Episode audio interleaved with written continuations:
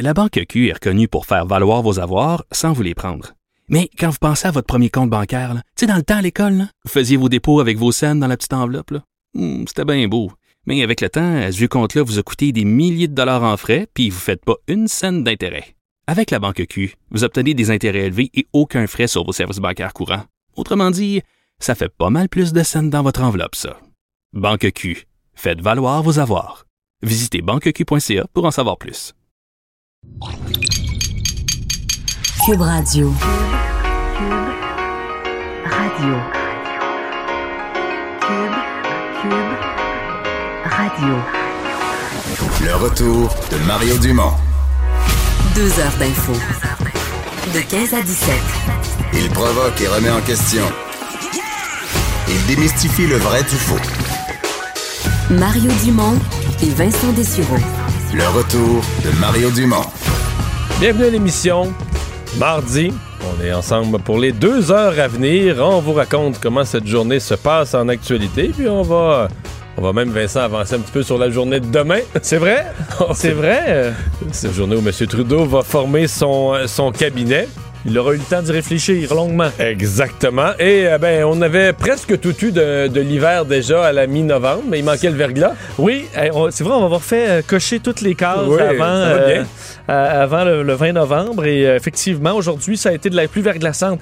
D'ailleurs, euh, je pense qu'on avait tous euh, en mémoire euh, l'hiver dernier, hein, quand on s'est aventuré sur les trottoirs ou entrée de cours ce matin, sur le fait qu'il y a certains qui ont encore leur- leurs petits souliers. Et qui avaient peut-être Non, pas faire la transition vers la botte. Moi, ça a été aujourd'hui. là. Je suis allé sortir la, la- la botte parce que c'est effectivement très glissant. De la pluie verglaçante qui a compliqué euh, beaucoup les déplacements ce matin dans plusieurs régions du, du Québec, causant quand même certains problèmes, des sorties de route, euh, des accidents un petit peu partout euh, sur le, le réseau, entre autres dans la grande région de Montréal, entre autres sur l'autoroute 440, euh, autobus de la Société de transport de Laval qui a fait une embardée. Heureusement, les, les passagers n'ont pas été blessés, mais on a dû dans le secteur euh, bloquer euh, la circulation euh, pendant quand même un bon moment. Euh, Saint-Jean-sur-Richelieu aussi, plusieurs secteurs autour là, où les trottoirs étaient complètement là, une belle glace très très glissante. Plusieurs établissements scolaires qui ont fermé leurs portes aussi ce matin. Commission scolaire Val-des-Serres, Haute-Rivière de Saint-Hyacinthe. En fait, c'est près de 150 écoles qui ont été fermées ce matin. Et chez Urgence Santé, on dénotait un nombre anormalement élevé d'appels. D'ailleurs, on atteint là, autour, en avant-midi, 161 appels à l'heure. C'est le double euh, du nombre d'appels normalement euh, reçus par les services d'urgence. Du- au, au point où on a dû aviser les gens que si vous avez des des problèmes non urgents euh, et que vous êtes capable de vous rendre vous-même dans une clinique, ben, vous devrez privilégier cette option-là. Donc, appelez le 811 pour parler à une infirmière euh, compétente pour, euh, pour vous guider plutôt que le 911 présentement, parce qu'on est encore avec un nombre d'appels élevé. Évidemment, il y a des gens qui chutent euh, en raison de la glace. Et on attend toujours un peu de brune verglaçante, dépendamment des secteurs. Évidemment, on est atteint, ça, ça réchauffe un peu, alors c'est davantage en pluie. En fait, ça fond tout simplement par endroits, mais encore à certains endroits, Châteauguay-la-Prairie, euh, il pourrait y avoir en Beauce aussi alerte de pluie verglaçante qui est toujours en vigueur au moment où on se parle. Alors, il faudra faire attention, sortir les crampons s'il faut. Ouais, mais euh, c'était euh, c'était quand même ce matin, euh, tout, le monde était sur la limite. Moi, quand je suis venu travailler à 6 heures, il pleuvait, il y avait à peine gelé sur mon auto, mais dans le quartier résidentiel, tout à coup, je me suis rendu compte que oups, ça freinait plus. Là. Tu sais, sur l'asphalte, c'était gelé. Puis juste un peu plus loin, ça, la, la- la- le boulevard, oups, là, c'était... Ouais, puis des fois, tu sais, t'as le- le- tu sais pas est-ce que c'est de la- de l'asphalte mouillé ou c'est de la glace, la Non, mais- belle glace pure? Tout le monde était sur la barre, là, puis tu vois, à quelques kilomètres de chez nous, tu t'en allais vers Saint-Hyacinthe, là, t'étais, ils ont eu du verglas, donc, euh, puis des commissions scolaires qui n'ont pas pris de chance devant l'incertitude, qui ont décidé pas d'école. euh. Effectivement. Alors, il faudra faire attention et s'habituer parce que, je me souviens, l'hiver passé avait été au niveau de la glace euh, Ouais. Vraiment Ce difficile. qui est dégueu, c'est quand, c'est quand t'as du verglas, puis après ça, ça redescend. S'il arrive souvent ces temps-ci, ces années-ci, l'hiver, ça redescend à moins 20 pour euh, deux semaines. Là, la glace, ça reste là. Des fois, tu as un fond pour l'hiver. Ouais, t'as un fond pour l'hiver.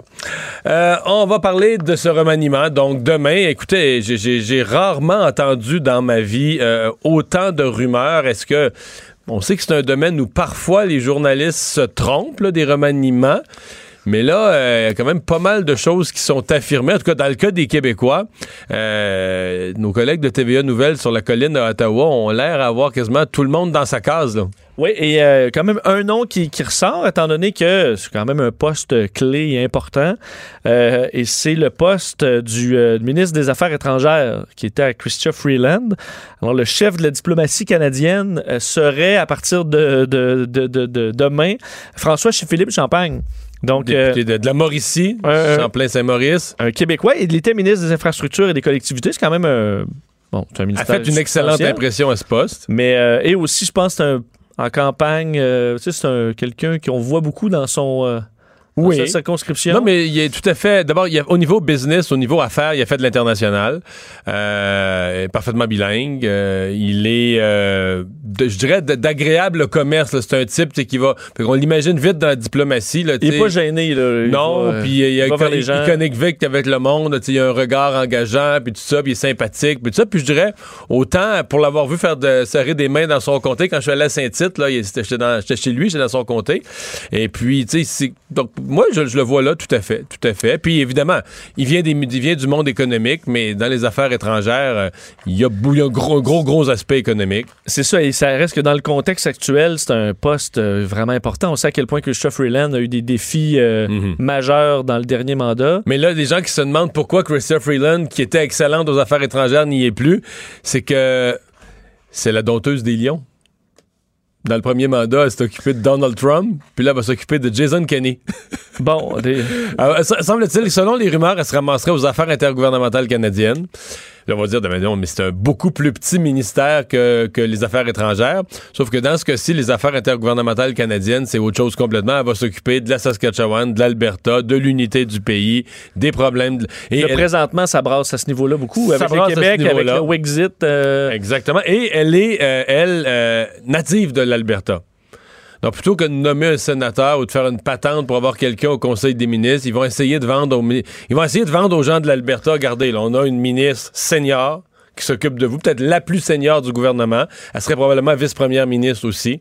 Ministre senior du gouvernement qui s'occupe de vous. Puis elle est native de chez vous. Qu'elle connaît l'Alberta, elle est native de là. c'est- Ça, reste, ça reste une, députée du centre-ville de Toronto, là, pour les gens de l'Ouest. Je sais pas comment ça va être reçu en Alberta, mais peut-être qu'ils s'en foutent, là, parce que, mettons qu'elle est vraiment bonne, là, ben, tu te dis, euh, ça va être mal reçu. là. Sais, le premier mois, le premier Ouais. deux semaines, tu mais le elle sais. va, elle va faire le travail. Ben oui, parce que là, mettons, tous les chroniqueurs, puis le monde de l'Ouest, ils vont dire, c'est carré, nous envoyer une fille de la... C'est pas parce qu'elle est native Ben, d'ici, on c'est s'en fout. C'est sûr qu'après avoir euh, effectivement euh, fait affaire avec euh, les Américains puis avec les Chinois, je pense Ouais. que ça l'impressionne peut-être Ouais, ouais. moins un peu Mais ministre tu de province. passer le premier deux, trois semaines, moment donné, elle va tomber dans un dossier, puis si elle livre la marchandise, puis ben, tu sais, on se fout de la première impression. Tu sais, si t'as confiance qu'elle va faire le travail, là, tu te fous de la, tu te fous de la première impression. C'est peut-être ça. Oui, donc continue avec nos Québécois. Ben, entre autres, de ce qu'on a euh, possiblement, euh, parce que je les ai pas tous, je sais pas ce que tu en as plus Guilbeault? que moi. Euh, ouais, mais Monsieur le Guilbeault, euh, ça On a fait jaser hier, ce ouais, matin, le hier. dossier, comme quoi, on le voyait clairement à l'environnement, évidemment, depuis le début, mais, Mais il est plutôt au patrimoine. Toi, tu pensais qu'on allait pas y donner ça, trop Ben moi, je pensais que l'environnement, c'était un, pas assez neutre. C'est un, piège. C'est-à-dire que, mettons, qu'il est mettons que tu le nommes ministre de l'Environnement. D'abord, il n'y a pas de l'expérience politique, c'est sa première fois, il y aurait toutes les raisons de se casser la gueule. Mais deuxièmement, mettons qu'il approuve un projet. Oui. Bon. Mais là, on va dire, euh, ça n'a pas de bon sens. là. Les environnementalistes vont dire c'est un vendu, c'est incroyable. Un militant écologiste qui maintenant euh, marmange dans la main des compagnies, approuve un projet, puis tout ça, c'est terrible. Si il bloque un projet, il, il dit non à un projet, là, on va dire, ben, ça n'a pas d'allure, c'est pas un ministre, c'est pas un ministre de l'Environnement qu'on a, c'est encore, ils ont mis- Trudeau a mis un militant environnementaliste, un militant écologiste au ministère. Tu sais, c'est un peu condamné d'un côté ou de l'autre. Soit t'es un traître, ou soit t'es un vendu à l'environnement, mais qui va croire qu'il est un arbitre neutre, là, tu sais, qui a regardé les, les pour et Il les était contre trop de- campé. euh. Ouais. Puis, euh, en plus, dans la mesure où lui a déjà dit qu'il n'aimait pas Trans Mountain, écoute, c'est quand même sa position sur Trans Mountain est limite, Vincent, là. Il a dit qu'il se présentait avec les libéraux parce qu'avec la taxe carbone, il y avait une bonne politique environnementale, que ça aurait jamais dû être fait, l'achat de Trans Mountain, mais que vu que c'était fait, parce que moi, on peut pas refaire le passé, donc ça, ça l'empêchait pas d'adhérer aux libéraux. Parce que c'était déjà fait, puis on pouvait pas. fallait- une fois que c'est fait, il faut le continuer. Là, faut, t'as pas le choix de. Mais là, si tu mets quelqu'un qui est anti-pipeline au ministère de l'Environnement, le message que tu envoies aux gens de l'Alberta, de la Saskatchewan, à mon avis, là, les gens auraient même pas, euh, se seraient même pas intéressés à la nomination de Christopher Freeland. Tout, la, tout la- la- le focus, toute l'attention dans l'Ouest canadien aurait été sur incroyable. Ils nous mettent le gars de, le gars d'Équiterre, un Québécois, comprends, un Québécois écologiste comme ministre de l'Environnement. Ça devient quasiment une insulte. Ça devient quasiment une insulte à l'Ouest. Ça fait que non, moi je savais. Et- Mais par contre, au patrimoine, je trouve ça, je dois. ben, on va voir si c'est ça demain. Moi, je suis prudent. J'ai tellement vu des journalistes, des rumeurs être fausses. C'est c'est tough de deviner un remaniement. Mais là, tout, tout Surtout qu'il peut y avoir des restes des changements. À oui, la il peut rester des changements de dernière minute en plus. Mais euh, j'allais dire, au patrimoine, je trouve ça bon, moi. Je trouve ça brillant. C'est un type cultivé, c'est un habile politicien. euh, il connaît quand même un peu l'univers des médias, euh, des communications. Il sera pas perdu là-dedans. Il va être respecté. Puis, tu sais, c'est un monde quand même, tout le monde de la culture où un écologiste c'est bien vu. Là, dans le monde- C'est vrai. il, y a, il y a plein de logiques politiques. Puis, il se mettra pas les pieds d'un plat, euh, pas plus qu'un autre. Je pense pas. Mais en fait, je pense que c'est un- habile politicien, là, tu sais, avec... euh, non, moi, je trouve ça... Ça veut pas dire qu'il pourrait jamais être ministre de l'Environnement. là. Mettons qu'il faisait ses preuves euh, dans un ou deux autres ministères. Là, on pourrait, on pourrait le ramener à l'environnement. Mais tout de suite, en commençant là, comme recrue ministre à l'Environnement, je l'aurais pas vu là. Il y a Et, euh, ce serait euh, Jonathan Wilkinson, euh, probablement, donc irait de l'Ouest, qui s'en irait là. Il y a Mélanie Joly qu'on surveille. Mais on, on parle d'une promotion, mais c'est pas clair. Il y a Jean-Yves Duclos de Québec qui, lui, s'en ira au Trésor. Ce qui est une promotion dans la hiérarchie des ministères, parce que lui, il était au développement social, aux affaires sociales. Mais je suis pas si sûr que pour lui, c'est une promotion, parce que lui, c'est un ministre social, puis comme, comme prof d'université, tout le programme d'allocation aux enfants qu'il a mis en place, puis les programmes de logements sociaux, c'était son, c'était son pain puis son beurre de, comme, comme, euh, comme universitaire, là, comme le académique. Trésor, c'est plus aride. Là. Ouais, puis tu dis non. C'est lui, là, ben là, tu dis non. Peut-être pas sous Justin Trudeau. Peut-être que sous Justin Trudeau, tu dis oui. Oui.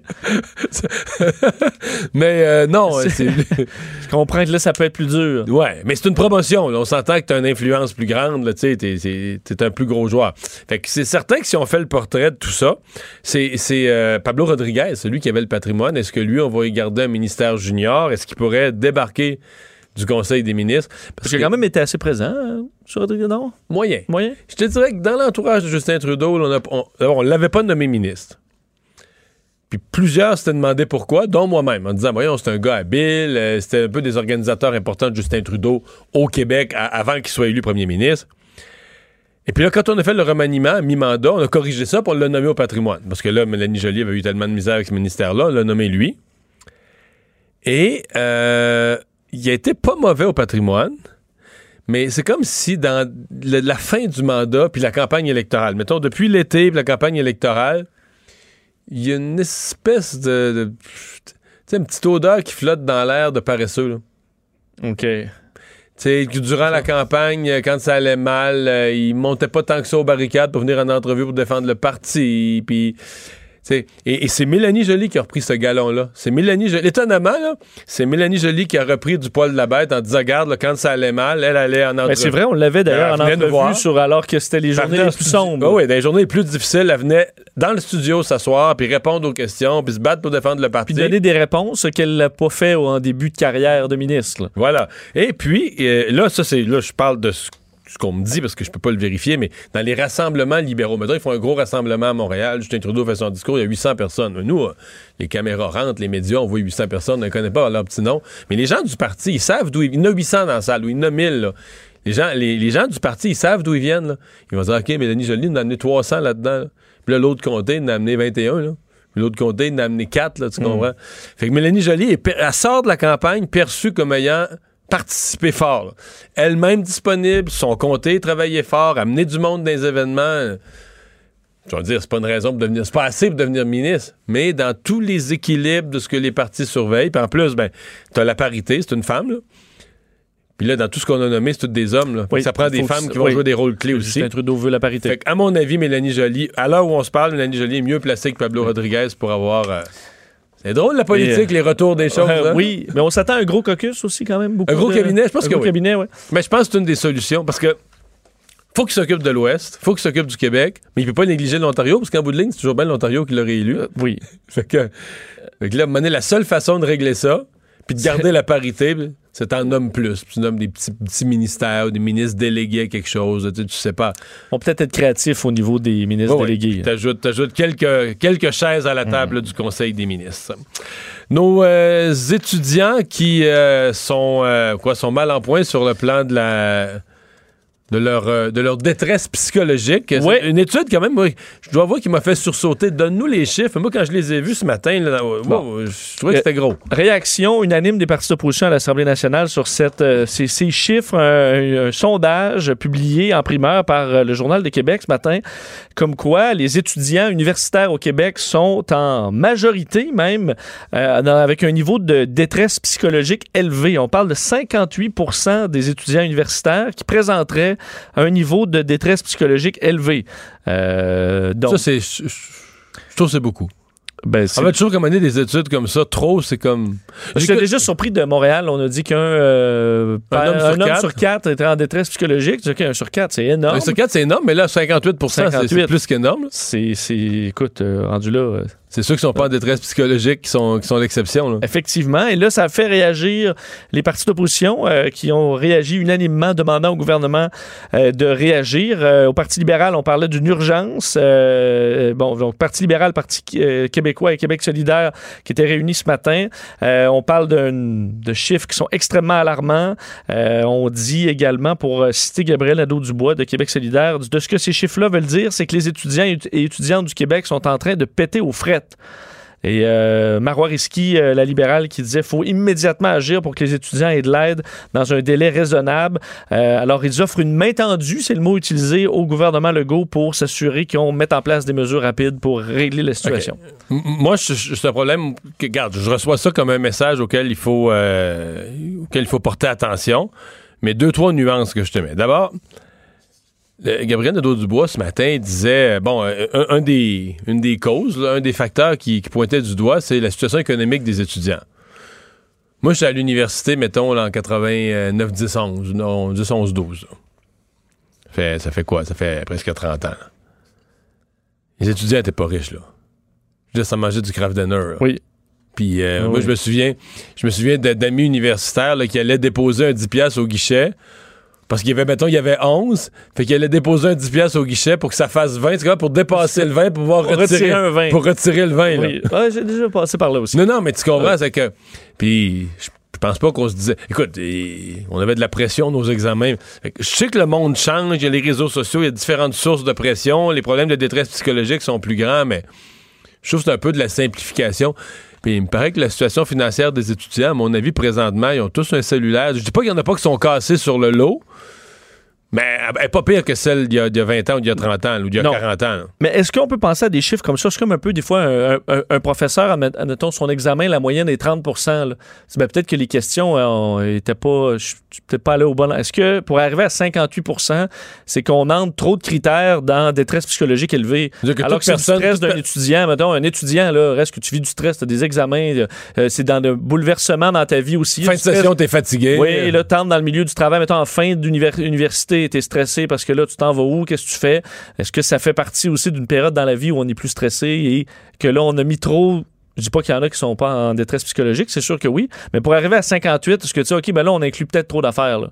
Ouais. Parce que le, danger de ça, c'est que si t'inclus trop d'affaires, c'est que ça veut plus rien dire. C'est que détresse psychologique, le mot détresse psychologique a plus de signification. Et le danger, c'est que ceux qui sont vraiment en détresse psychologique, Ils sont dilués dans le groupe. sont Surtout di- si t'es dans, tout, tout le monde est en détresse. euh. que c'est ça. Avec celui qui l'est vraiment, c'est bien dit, il est dilué dans le groupe, donc il a plus comme. Puis là, après ça, ben, j'ai entendu euh, Marois Risky, Gabriel Nadeau-Dubois parler euh, de, de- de l'aide, puis tout ça, mais de l'aide.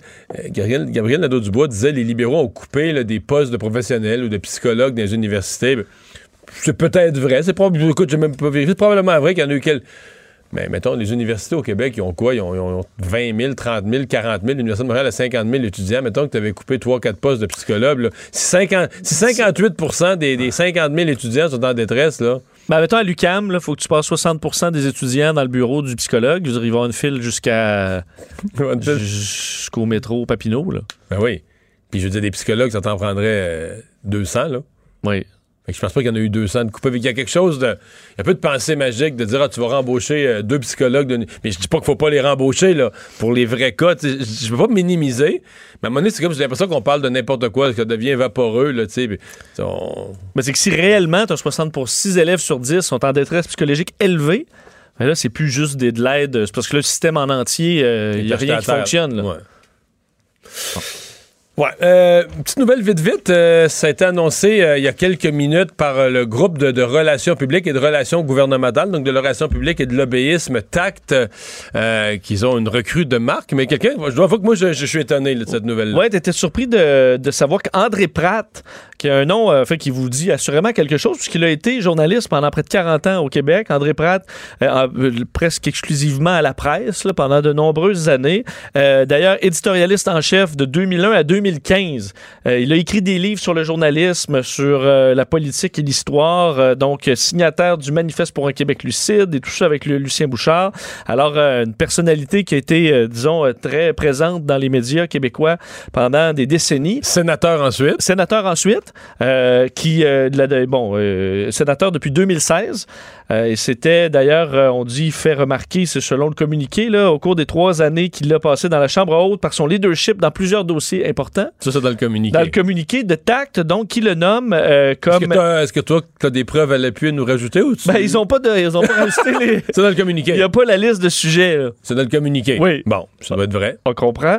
On dit donc il a été nommé comme conseiller stratégique à TAC, euh, chez, chez TAC, donc euh, l'agence de relations publiques et de relations gouvernementales. Euh, on dit que sa vaste et riche expérience et ses connaissances approfondies de l'univers des médias et de la politique québécoise sont des atouts de taille. Ouais. Alors euh, grosse nomination. Ben, c'est- sûr que, André Pratt, qui devient comme lobbyiste là, ou conseiller stratégique en relations gouvernementales ou en relations publiques, ça va, je suis convaincu que ça, je suis pas le seul que ça va pas, pas, pas étonner, mais comme on a, après autant d'années dans, Comme dans- éditorialiste, dans le euh, journaliste, comme éditorialiste, mais il faut gagner sa vie. Là. Puis, euh, Effectivement. mais il a Euh, quitté le Sénat rapidement. Quand il, a, il a quitté le Sénat, je me souviens, le communiqué de presse, moi, je l'ai reçu sur mon téléphone cellulaire. Quelqu'un me l'a transféré. J'étais assis à côté de Pierre Bruno, c'est le soir des élections. C'est le 1er octobre au soir. Le soir des élections, je sais pas, je pense qu'il a envoyé son communiqué à 9h30 à la fermeture des bureaux de vote, comme si son, sa démission pouvait affecter le vote, je sais pas quoi, là. Et puis donc, il a démissionné le soir des élections. Puis euh, là, il devient. qu'il trouvait ça plate, là. Le Sénat? Ouais. Je sais pas pourquoi. Alors là, euh, Bon, à suivre. Euh, entrevue qui a été euh, donnée euh, plus tôt aujourd'hui par Carole Montreuil de l'Association de l'in- de l'industrie pétrolière là, sur la, la- la présence, en fait, la volonté du gouvernement de d'accroître la proportion d'éthanol dans les, les produits pétroliers, dans l'essence au, au Québec. Oui, et ça fait réagir. Donc, on sait que le- la coalition Aven- Avenir Québec maintient sa décision, du moins souhaite tripler la teneur en éthanol. Euh, il y aura, selon Carole Montreuil, vice-président pour l'Est du Canada de l'Association canadienne des carburants, une hausse du prix de l'essence, euh, tout simplement parce que euh, faudra investir, on dit plus d'un milliard selon lui, pour s'adapter à tout ça. Les véhicules aussi, plusieurs véhicules, un grand pourcentage ne sont pas compatibles carrément. Alors, il y aura une facture refilée aux contribuables selon Carole Montreuil. Je fais entendre un extrait de cette entrevue avec Jonathan Trudeau plus tôt aujourd'hui. Ben, on le sait, hein, c'est l'économie, comment l'économie fonctionne. Quand des, quand des entreprises, peu importe le domaine, ont des coûts additionnels, on le sait, habituellement, ces coûts-là se retrouvent dans les prix. Personne ne peut présumer, on ne sait pas comment les, les compagnies décideront euh, de, de rentabiliser et d'amortir ces coûts-là sur une longue période. Mais on le sait, là, la, la théorie, la théorie économique nous dit là, que quand des, des, des items se retrouvent euh, dans les coûts d'une entreprise, habituellement, ça se retrouve Ouais. dans les prix pas longtemps plus tard. Ouais. Pour répliquer à ça, Jean-François Samré est le PDG de l'Association québécoise de la production d'énergie euh, renouvelable. Bonjour, monsieur, Sam- monsieur Samré. Bonjour, M. Dumont. Euh, est-ce que vous euh, est-ce que vous reconnaissez ça? Est-ce que d'augmenter la proportion d'éthanol, la teneur en éthanol dans nos carburants va en faire monter le prix? Aucunement, aucunement. Regardez, euh, on, va commencer par les, on va le prendre par étapes. Là. La firme Navius, euh, qui a fait des recherches approfondies dans le secteur euh, des biocarburants, a fait une recension des, prix à la pompe et a constaté qu'au courant des, dernières années, au Canada, le prix à la pompe a diminué de, vous me direz, pas grand-chose, de 0,42 euh, avec l'essence qui contenait des, euh, biocarburants par rapport à la situation euh, ordinaire. Et comment est-ce que ça s'explique? Ben, ça s'explique par le fait de dire que quand on ajoute de l'éthanol dans l'essence, on vient augmenter de beaucoup l'octane, donc ce qui fait que l'essence peut, peut, peut, exploser dans le moteur. donc, ça fait augmenter l'octane et ça coûte moins cher aux raffineries pour l'obtenir. Donc, très régulièrement, la teneur en éthanol qu'on a dans nos véhicules est même supérieure euh, à ce qu'elle est euh, annoncée sur la pompe. Et c'est pour ça qu'ils vous disent que peut contenir jusqu'à 10% alors que la norme canadienne, elle est fixée à 5 pour le moment. Donc, la réponse, c'est l'éthanol ne fait pas augmenter le prix. OK. Euh, parlons-en des normes. Parce que ce dont on discute, c'est présentement, il existe une norme au Canada, il faut 5% d'éthanol dans le carburant. Et, la CAQ, pour des raisons environnementales, veut le monter à 15. Pour vous, ça a du bon sens, ça? Ben pour nous, c'est plein de bon sens parce qu'on a un enjeu dans le secteur du transport. On a des capacités de production euh, au Québec. Il y, a des, il y a des multinationales et des firmes euh, québécoises qui veulent euh, prendre ce marché-là, qui veulent se développer, créer des emplois ici, puis réduire les émissions de GS. L'éthanol fait comme il se fait au Québec actuellement, réduit de 45 à 50% les émissions de GS par rapport à l'essence régulière. Donc, c'est une solution qui est éprouvée, qui fonctionne et qui coûte pas OK. Donc, euh, l'argument que l'essence coûterait plus cher, vous le rejetez. Euh, qu'est-ce que vous faites? Il y a, d'autres gens qui se posent la question. Euh, l'éthanol, évidemment, il y a plusieurs sources. C'est toujours d'origine végétale, mais il y a plusieurs sources. Euh, est-ce que dans votre esprit, on cultive des champs pour faire de l'éthanol ou on le fait avec des résidus? Parce que, évidemment, si on prend des, terres agricoles, plutôt que de produire de la nourriture dessus, on, produit de la, matière, dire de la, de la matière ligneuse ou de la matière organique strictement pour faire de l'éthanol, est-ce que c'est pas si clair que le gain, le gain écologique est là? Ben écoutez, euh, vous êtes euh, vous-même producteur agricole, si je, me, suis plus. je ne. Je. Vous, ne l'êtes plus. Mais regardez, si on fait euh, l'historique des surfaces cultivées au Québec depuis euh, les, les, euh, les, les, 15 dernières années, les, surfaces cultivées en céréales ont diminué la, taille. il se cultive pas plus de maïs aujourd'hui qu'il s'en cultivait à l'époque. Et donc, c'est totalement faux de dire qu'au Québec, on cultive on cultive les champs pour nourrir les véhicules et non pas euh, l'alimentation euh, des, monsieur, madame, tout le monde, parce que la réalité, c'est que c'est bien davantage dans le secteur euh, de la production de blé pour répondre à toutes les boulangeries qui s'installent partout et la production de soya pour répondre à la demande de, de tofu et autres. Ces superficies-là ont pratiquement doublé, tandis que celle destinée à la production de maïs est restée la même. Et je vous dirais que augmenter la teneur en éthanol dans l'essence va permettre aussi à différentes régions qui sont situées euh, plus loin euh, de, de, de, de, la vallée du Saint-Laurent de venir produire, de pouvoir en produire avec euh, de la betterave à sucre, qui est une culture qui est excellente pour la rotation des sols. Et donc, c'est un plus. Puis, mais, mais donc, donc les produits, donc l'éthanol, on le fait avec quoi? On le fait d'abord avec du premier, première affaire, c'est du maïs, deuxième de la betterave à sucre. Est-ce qu'on utilise aussi des résidus? On peut le faire et euh, c'est les nouvelles technologies qui sont rendues là, ce qu'on appelle l'éthanol de deuxième génération, qu'on va utiliser des résidus, mais également de l'hydrogène vert. L'hydrogène fait avec notre électricité qui va entrer, qui va devenir un, hydrogène propre et qui, est sans émission de GES, qui va entrer dans la fabrication pour encore générer plus de réduction de GES. Donc au Québec, on est excessivement bien placé pour faire ça. Puis pour revenir à votre commentaire de tantôt, moi je pense pas que euh, il se met plus d'éthanol dans l'essence à la veille des vacances. Puis pourtant l'essence augmente à chaque, euh, chaque jeudi et chaque euh, début de vacances. Donc, euh, l'argument que les compagnies d'essence me disent le prix va monter, ben, de toute façon, ils le montent, même s'il n'y a pas besoin d'éthanol. Il y a aussi des questionnements sur les véhicules. Est-ce que la présence d'un pourcentage plus grand d'éthanol dans le véhicule, est-ce qu'il y a un impact? J'ai déjà entendu ça aussi, que c'était pas bon, pas bon pour le système de combustion, pas bon pour le moteur. Il y a quelque chose de vrai là-dedans? Ben, euh, écoutez, le, le, gouvernement veut, à partir du 1er juillet 2021, faire monter ça à 10 Comme, comme je vous dis, à l'heure actuelle, il y a des semaines dans l'année au Québec où c'est, elle est à ça l'essence. C'est même, c'est même ce qui est écrit sur la pompe peut contenir jusqu'à 10% parce qu'il y a des semaines où c'est ça. Donc, votre, votre moteur, il n'a pas arrêté, il n'a pas saisi, euh, il continue à tourner et euh, les, les, moteurs ont une certification qui peut les amener jusqu'à jusqu'à du, euh, du E15, donc 15 Et les études faites par le gouvernement fédéral, celles que M. Montreuil mentionne en disant que le fédéral y réfléchit, elles-mêmes viennent témoigner qu'il n'y a aucun problème d'amener ça jusqu'à jusqu'à 15% d'éthanol. Donc, et, les véhicules flex fuel, donc quand vous allez aller faire le plein, regardez si votre capuchon sur votre réservoir est jaune, votre moteur est conçu pour rouler euh, avec euh, jusqu'à 85% d'éthanol. C'est vendu. Les véhicules Chrysler Flex Fuel euh, peuvent rouler aujourd'hui, présentement au Québec, avec 85 d'éthanol s'il y en avait sur le marché. Et vous, vous êtes enthousiaste pas à peu près avec ça, l'éthanol, là?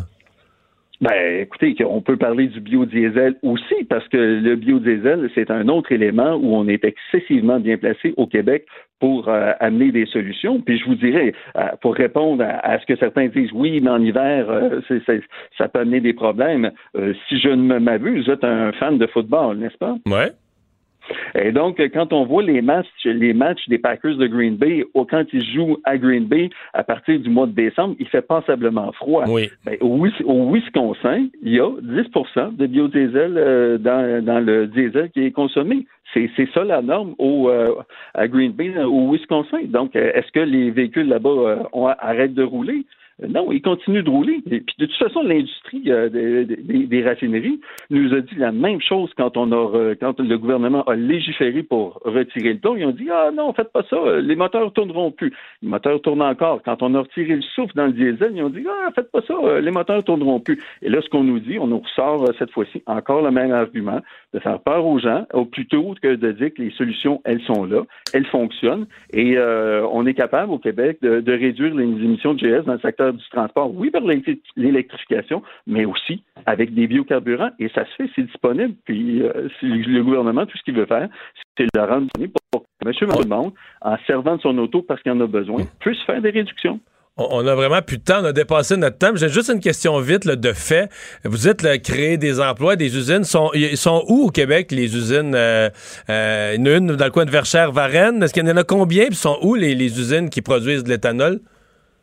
Ben, il y en a une effectivement à Greenfield à Varennes. Il y a Rottier qui fabrique qui oui, il y a qui fabrique euh, du biodiesel à Sainte-Catherine. Il y a euh, euh Evoluum, il y a Inoltech qui en fabrique à euh, Saint-Jean-sur-Richelieu. Et il y a euh, l'usine dont on, attend euh, l'annonce de Bioénergie Latuc qui va construire du, diesel synthétique à partir de biomasse forestière. Fait qu'il y en a déjà trois, puis un projet à Latuc. Là. Un investissement d'un milliard. On attend l'annonce. Merci beaucoup de nous avoir parlé. La Banque Q est reconnue pour faire valoir vos avoirs sans vous les prendre. Mais quand vous pensez à votre premier compte bancaire, tu sais, dans le temps à l'école, vous faisiez vos dépôts avec vos scènes dans la petite enveloppe. Hmm, c'était bien beau. Mais avec le temps, ce vieux compte-là vous a coûté des milliers de dollars en frais, puis vous ne faites pas une scène d'intérêt. Avec la banque Q, vous obtenez des intérêts élevés et aucun frais sur vos services bancaires courants. Autrement dit, ça fait pas mal plus de scènes dans votre enveloppe, ça. Banque Q, faites valoir vos avoirs. Visitez banqueq.ca pour en savoir plus. Mario Dumont. Il s'intéresse aux vraies préoccupations des Québécois. La santé, la politique, l'économie. Le retour de Mario Dumont. La politique, autrement dit pétition euh, lancée euh, hier euh, concernant les chiens dangereux. ce sont des femmes qui réclament que le projet de loi 128, la, loi 128, contienne davantage de mesures préventives. Il y a, bon, des noms, malheureusement, là, des, des, femmes qu'on a connues, Dominique Alain, la joggeuse dans les cantons de l'Est, Geneviève Piacentini, Anne Castaigne. et là, ben, on va parler tout de suite avec Lise Vadnet, la sœur de Christiane Vadnet, qui, elle, pire que tous les autres, Mme Christiane Vadnet, avait été tuée par un pitbull à Pointe-aux-Trembles. Bonjour, Mme Vadnet. Oui, bonjour. Bon, euh, depuis que c'est arrivé à votre sœur, vous avez jamais cessé euh, les démarches, mais quelle est cette, quelle est cette nouvelle pétition? Qu'est-ce qu'on veut de plus? En fait, on veut sensibiliser la, la population, on veut que, les, que le gouvernement entende que les gens veulent vraiment un changement au niveau des lois. On sait que le, le, les règlements vont être déposés, euh, on pensait en tout cas à l'automne, alors on pense encore que ça va être déposé cet automne pour appliquer la loi 128. Alors on veut que ce soit, euh, que le gouvernement entende que on veut que ce soit sévère, qu'il y ait une tolérance zéro vis-à-vis des chiens dangereux parce qu'on ne veut plus que des événements qui continuent d'arriver se produisent encore. On veut que le gouvernement entende davantage les victimes et euh, pas qu'on ne veut pas entendre les, les, propriétaires de chiens. Je suis une propriétaire de chiens, mais qu'on qu'on fasse que ça fasse une différence par rapport aux chiens qui sont trop dangereux, qui ne sont pas, à mon avis, et à l'avis de bien des victimes, qui ne sont pas des chiens domestiques et qui devraient être traités différemment. Ouais. L'événement, évidemment, de, de, de Potton, là, là, où Mme Alain a été oui. attaquée par non pas un, mais des chiens. Euh, le peu de, comment dire, j'essaie de peser mes mots, mais le peu de responsabilité du propriétaire euh, qui gardait un peu n'importe comment plusieurs chiens de races dangereuses. Oui. On dirait que ça, comment dire, c'est comme si cet événement-là est venu nous dire que tout ce que vous aviez fait comme démarche, tout ce qu'il y avait eu comme sensibilisation avant, que pour certaines personnes, ça avait passé dans le vide complètement, là. Exactement. Puis même suite à, ces, à ces événements-là qui ont été vraiment terribles et qui le sont encore pour Mme Potton aujourd'hui, euh, suite à ces événements-là, le, pendant que la dame est à l'hôpital entre la vie et la mort, on nous dit les chiens vont être évalués. Moi, j'entends ça et je suis complètement choquée. Et c'est arrivé exactement la même chose pour Mme pour Madame Piacentini. Pendant qu'elle est à l'hôpital au bout de son sang, on ne sait pas si elle va survivre, on dit on va évaluer les chiens. Ça, il ne faut plus que ça arrive. Il faut que ça Parce que vous, vous, vous dites qu'il n'y a, a, rien à évaluer, là. Il n'y a rien à évaluer. Il y, a, des situations où je pense que oui, on peut évaluer les chiens, mais il y a des situations que c'est absolument pas le cas. Et c'est tout un changement de mentalité qu'il faut qu'il s'opère au Québec. Et euh, je pense que la population est vraiment prête à ça. Ceux qui aiment les chiens disent je veux être responsable de mon chien, mais il y a des, des gens qui aiment les chiens, mais qui sont complètement inconscients de la dangerosité de leur propre chien. Nous, ce qu'on veut, c'est qu'il y ait des assurances, ces personnes-là qui ont des chiens. Quand tu vas adopter un chien, faut que tu saches quel genre de chien tu vas adopter. Si tu vas à la SPCA ou dans un refuge, il faut savoir, il faut connaître l'historique du chien. On, je ne veux plus entendre que c'est quelque chose de confidentiel. C'est une question de sécurité publique. Quand je vais adopter un chien, il faut que je sache. Est-ce que, la, est-ce que la SPCA devrait carrément, pour certaines races de chiens, je sais que en disant le mot race, je viens d'être un raciste oui. des chiens, là, mais je le fais quand oui. même. Est-ce que la SPCA devrait éviter de le passer au suivant? Un chien d'un certain âge, d'une race qui peut être agressif, eux disent font des évalu- faire des évaluations de comportement, mais on peut quand même craindre que celui qui l'a, celui qui s'en est débarrassé, c'est parce que le chien était à problème, là. Il devait avoir une raison. Alors, moi, c'est ce que je souhaiterais de tout cœur, qu'un chien qu'on qu soupçonne d'être agressif et que on ne doit pas prendre de chance. C'est une question de sécurité. Ça peut être votre enfant, ça peut être le mien, mon petit enfant, euh, ma nièce, ma soeur. On ne doit plus prendre de chance. Aujourd'hui, là, c'est comme si on privilégiait le chien ou le propriétaire de chien ou les refuges plutôt que la sécurité publique. Il faut ça, il faut que ça change. Mmh. Euh, vous, vous l'avez déjà, vous l'avez déjà dit, mais est-ce que vous sentez, est-ce que vous espériez que le règlement soit déposé cet automne? Euh, On se souvient comment ça avait été une patate chaude pour l'ancien oui, ministre oui. Martin Coiteux, puis qui était quand même pas un peu heureux, lui, qui était un ministre courageux, qui a réglé d'autres dossiers, mais sur les chiens là, qui qui a pas été capable, qui a reculé. Puis là, on sent que le nouveau gouvernement, on arrive, c'est encore une patate chaude. Euh, bon, c'est peut-être à cause de l'opinion publique, vous venez de décrire vous-même, c'est comme si les chiens étaient plus importants que la sécurité des humains. Mais on a l'impression que politiquement, c'est extrême. Denis Coderre, euh, Denis euh, certains disent, il a commencé, Denis Coderre, ça a, ça a commencé à mal aller ses affaires quand il s'est attaqué au pitbull. C'est politiquement explosif là, de toucher à ça. Oui, puis c'est à n'y rien comprendre. Mais c'est sûr que nous, on nous avait dit qu'on on aurait des nouvelles à l'automne. Alors, on est encore à l'automne, mais je vous avoue que le temps se passe ouais. et on, on, a hâte d'avoir des nouvelles. Et je, je, je peux pas croire. Je pense que pour le gouvernement, le momentum est très bon parce que les gens sont là-dedans. Ils en ont entendu parler. Il vient encore d'arriver le petit garçon dans une garderie à Trois-Rivières il n'y a pas longtemps. Euh, un enfant, je pense que c'est à Verdun ou euh, en tout cas quelque part à Montréal. Madame Piachentini, Madame Alain, il y en arrive. Ça, c'est sûr qu'on est au courant parce qu'on sait très bien qu'il y a plein d'autres événements dont on n'entendra pas parler. Alors, je, pense que les gens, à un moment donné, ben, en tout cas, moi, c'est vraiment ce que je sens autour de moi, que les gens sont beaucoup plus sensibles et qu'ils se disent Hey, euh, moi, je veux pas, je veux pas que mon voisin ait un chien dangereux, là, puis que je sois obligé de, à chaque fois que je sors d'avoir peur qu'il me saute dessus. Personne ne veut avoir comme voisin quelqu'un qui a un pitbull qui, qui nous gronde après puis qui saute après la clôture quand on quand on passe à côté. On n'en veut plus de ça. On veut des chiens dans nos maisons, on veut des chiens domestiques, mais pas des, chiens qui nous mettent qui, qui mettent notre sécurité en jeu. Il n'y a, a, pas personne qui veut ça. Puis il faut pas privilégier le droit d'avoir un chien dangereux au droit de la sécurité publique, c'est un non-sens. Madame Vadnet, merci d'avoir été là. La Banque Q est reconnue pour faire valoir vos avoirs sans vous les prendre. Mais quand vous pensez à votre premier compte bancaire, tu sais, dans le temps à l'école, vous faisiez vos dépôts avec vos scènes dans la petite enveloppe.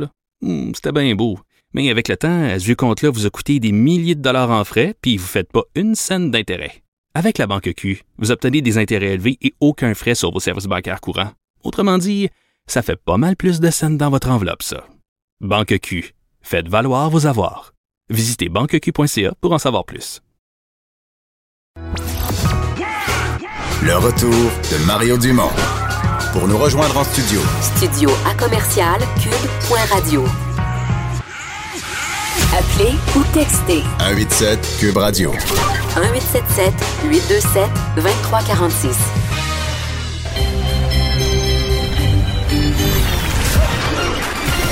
Jean-Charles Lajoie. Dis, exprimez-vous. Exprimez votre talent. Ça passe le test. Magnifique. Jean-Charles Lajoie. Alors, Jean-Charles, c'est ce soir qu'avec deux joueurs blessés, on va tester le caractère du Canadien et c'est là que Max Domi va sentir toute la responsabilité sur lui. Il va faire deux buts, deux passes. Quoi? Pourquoi tirer? J'aime ça. J'aime ça. Ça serait parfait.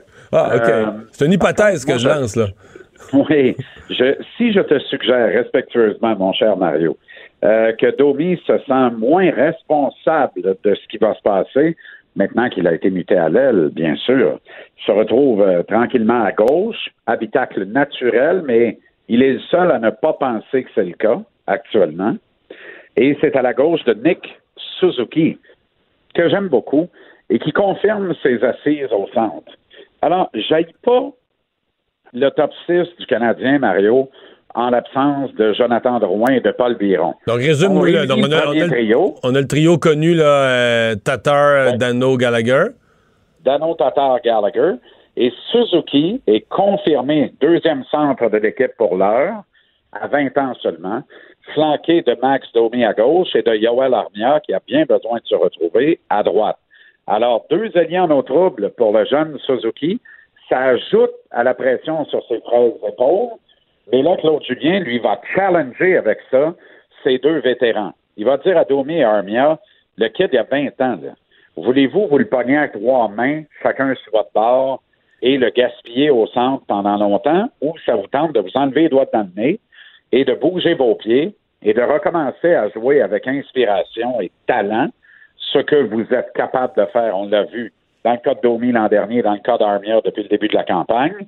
Tout ça afin de supporter Nick Suzuki au centre. Et le cas échéant, on est correct. Le quatrième trio, je pas ça. Il y a une ombre au tableau. C'est Charles Ludon qui est là à gauche, de euh, Nick Cousins à droite et Nate Thompson au centre, alors que Lekonen, lui, est à gauche de Kotkaniemi sur la 3 et Jordan Will est à droite. Donne une audition à Charles Ludon à la gauche de Kotkaniemi et de Will, puis amène les sur le quatrième trio. Autrement dit, tu réunis tes énigmes sur le troisième trio. Kotkaniemi, Udon et Will. Ça marche moins bien, même dans un match sur la route. Tu limites leur temps de jeu autour de 8-9 minutes, puis t'en donnes plus à un quatrième trio qui peut faire la job d'un troisième trio un soir donné, comme c'est le cas à Columbus ce soir, un trio solide avec Thompson, Lekonen et Cousins. Mais on s'attend à quoi ce soir? là? On est-tu optimiste? Ben, il faut euh, comprendre que c'est une équipe qu'on a battue à Montréal il y a une semaine. Ça s'est fait à l'arraché. Eux croyaient fermement qu'ils pouvaient arracher ce match. Ça n'a pas été le cas. Alors, ils vont avoir le couteau entre les dents. Ils vont crier vengeance. C'est une équipe qui travaille fort, qui joue gros, qui est dur à jouer contre, dirait mon ami Michel Terrien. Alors, le Canadien a intérêt à être prêt. C'est un match piège ce soir. Moi, je doute qu'on revienne de Columbus avec les deux points de classement, mais c'est pas impossible qu'on en ramasse un au passage, mais dans une cause perdante dans la défaite. Et là, c'est un 2 en 2. On rentre à Montréal tout de suite après le match. Les sénateurs d'Ottawa sont les visiteurs demain. Et la semaine se conclut avec un match contre les Rangers de New York. Est-ce que, Pri- Price euh, garde les deux parties euh, ce soir et sénateur demain? Aucun doute que non. Ce soir, Columbus, mais demain, Keith Kincaid contre les sénateurs d'Ottawa. Price de retour contre les Blue Shirts samedi au Centre Bell. Aucun doute dans mon esprit, les trois matchs sont prenables. Je pense que le Canadien va amasser au moins quatre points, sinon cinq, au cours de cette semaine-là. Et tout ce qui ne sera pas ça va soulever des questions et ajouter à la chaleur sur Marc Bergevin de dire n'est-il pas temps de ne pas laisser glisser les affaires puisque ça va tellement bien et d'acquérir euh, du renfort qui va être nécessaire en l'absence de Jonathan Drouin et de Paul Biron. Mais est-ce qu'il y a du renfort disponible quelque part et qu'est-ce que le Canadien aurait à donner? Parce que je veux dire, je pense pas que tu peux appeler une équipe et tu leur dis donnez-nous donc du renfort. Il faut que tu leur donnes quelque chose en échange. Mais ça, c'est un point très intéressant. Il y a des équipes comme l'Avalanche du Colorado et les Penguins de Pittsburgh qui ont maintenu le cap avec des blessures à des joueurs importants, des blessures sérieuses à des joueurs importants de leur alignement depuis le début de la saison. Voilà pourquoi Marc Bergevin ne complétera pas une transaction structurante. On va chercher à ajouter de la profondeur en gaspillant des choix de 5, 6, 7e ronde. Donc, il n'y aura pas de révolution là. Par contre, Marc Bergevin continue ses emplettes depuis le jour 1 du camp d'entraînement.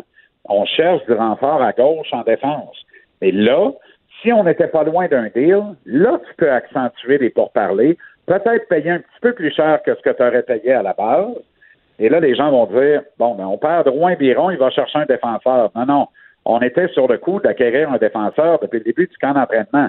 Il faut continuer d'améliorer la défense. Et qui sait si en faisant une acquisition structurante en défense sur le flanc gauche, ben, on ne va pas pallier davantage à la perte de Biron et de Drouin pour huit semaines, je le rappelle. C'est un quart de saison complet qu'ils vont manquer tous les deux. Là.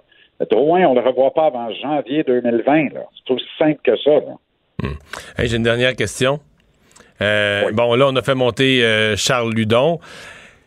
Est-ce qu'il y a de l'espoir pour euh, cette vedette de mon coin de pays, mais qui, qui en est jamais, qui a jamais pu goûter à la Ligue nationale, Alex Belzil? Est-ce que c'est pensable qu'avec le camp d'entraînement qu'il a connu, on, on- on le rappelle? Il ferait, je vais te poser une autre question. Il ferait-tu pire que Lekonen, mettons? Euh, Je pense pas qu'il ferait pire que Lekonen, mais il n'y a pas le même statut, malheureusement.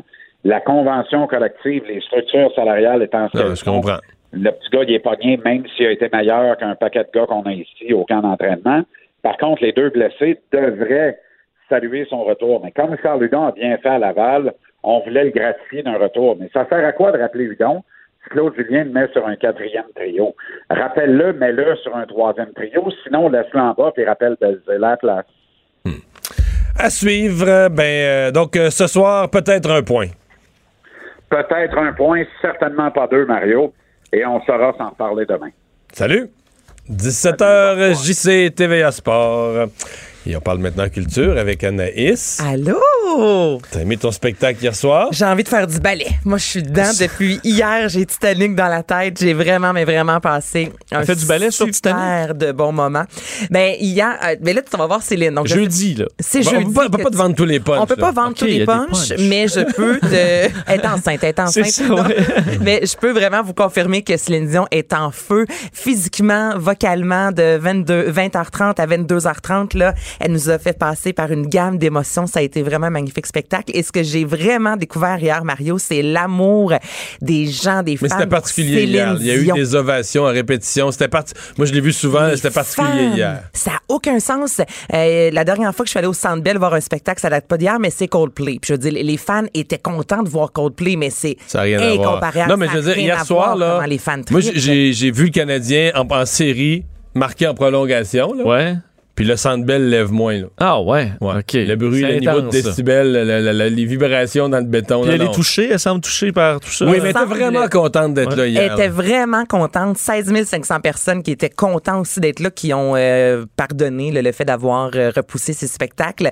Et ouais, on voyait dès le début, là, elle a dit aux gens, est-ce qu'on on s'en rend compte, là, là c'est vrai, on est à Montréal, euh, raconter qu'elle s'est pitchée dans un banc de neige littéralement lorsqu'elle est débarquée de l'avion. Donc c'était une Céline qui était très heureuse d'être là. Beaucoup de chansons Sa voix français. était là totalement. Hey, la voix, ça a juste aucun sens. C'est ça, de la, du français aussi énormément. Donc, Mais elle des modifie. nouvelles chansons ou elle fait des vieilles chansons nouvelles- en français? Ben, les deux, mais là, elle, a fait, elle fait ses nouvelles chansons. euh, Ouais. Il y en Évidemment, a quelques-unes. euh, ouais, Courage. mais pas tant que ça. On est quand même aussi dans un vieux Ouais. répertoire. Et Mais je pense pas qu'elle a le même. euh, mettons, à Denver, je pense pas qu'elle a fait le même line-up, elle a Non. fait le même, les mêmes chansons. Je veux dire, euh, elle introduit les chansons en français, elle les introduit pour ce spectacle au Québec. là. au Québec et pour une partie de l'Europe. Donc, Ouais. ce qui est euh, Montréal, Québec, Ottawa et en Europe, il y a beaucoup plus de Français. Je pense pas qu'elle chante euh, Ziggy euh, à Las Puis, Vegas. euh, pour que, Mais tu, ça, m'aimes- pour c'est- que tu m'aimes encore, ben, tout ça.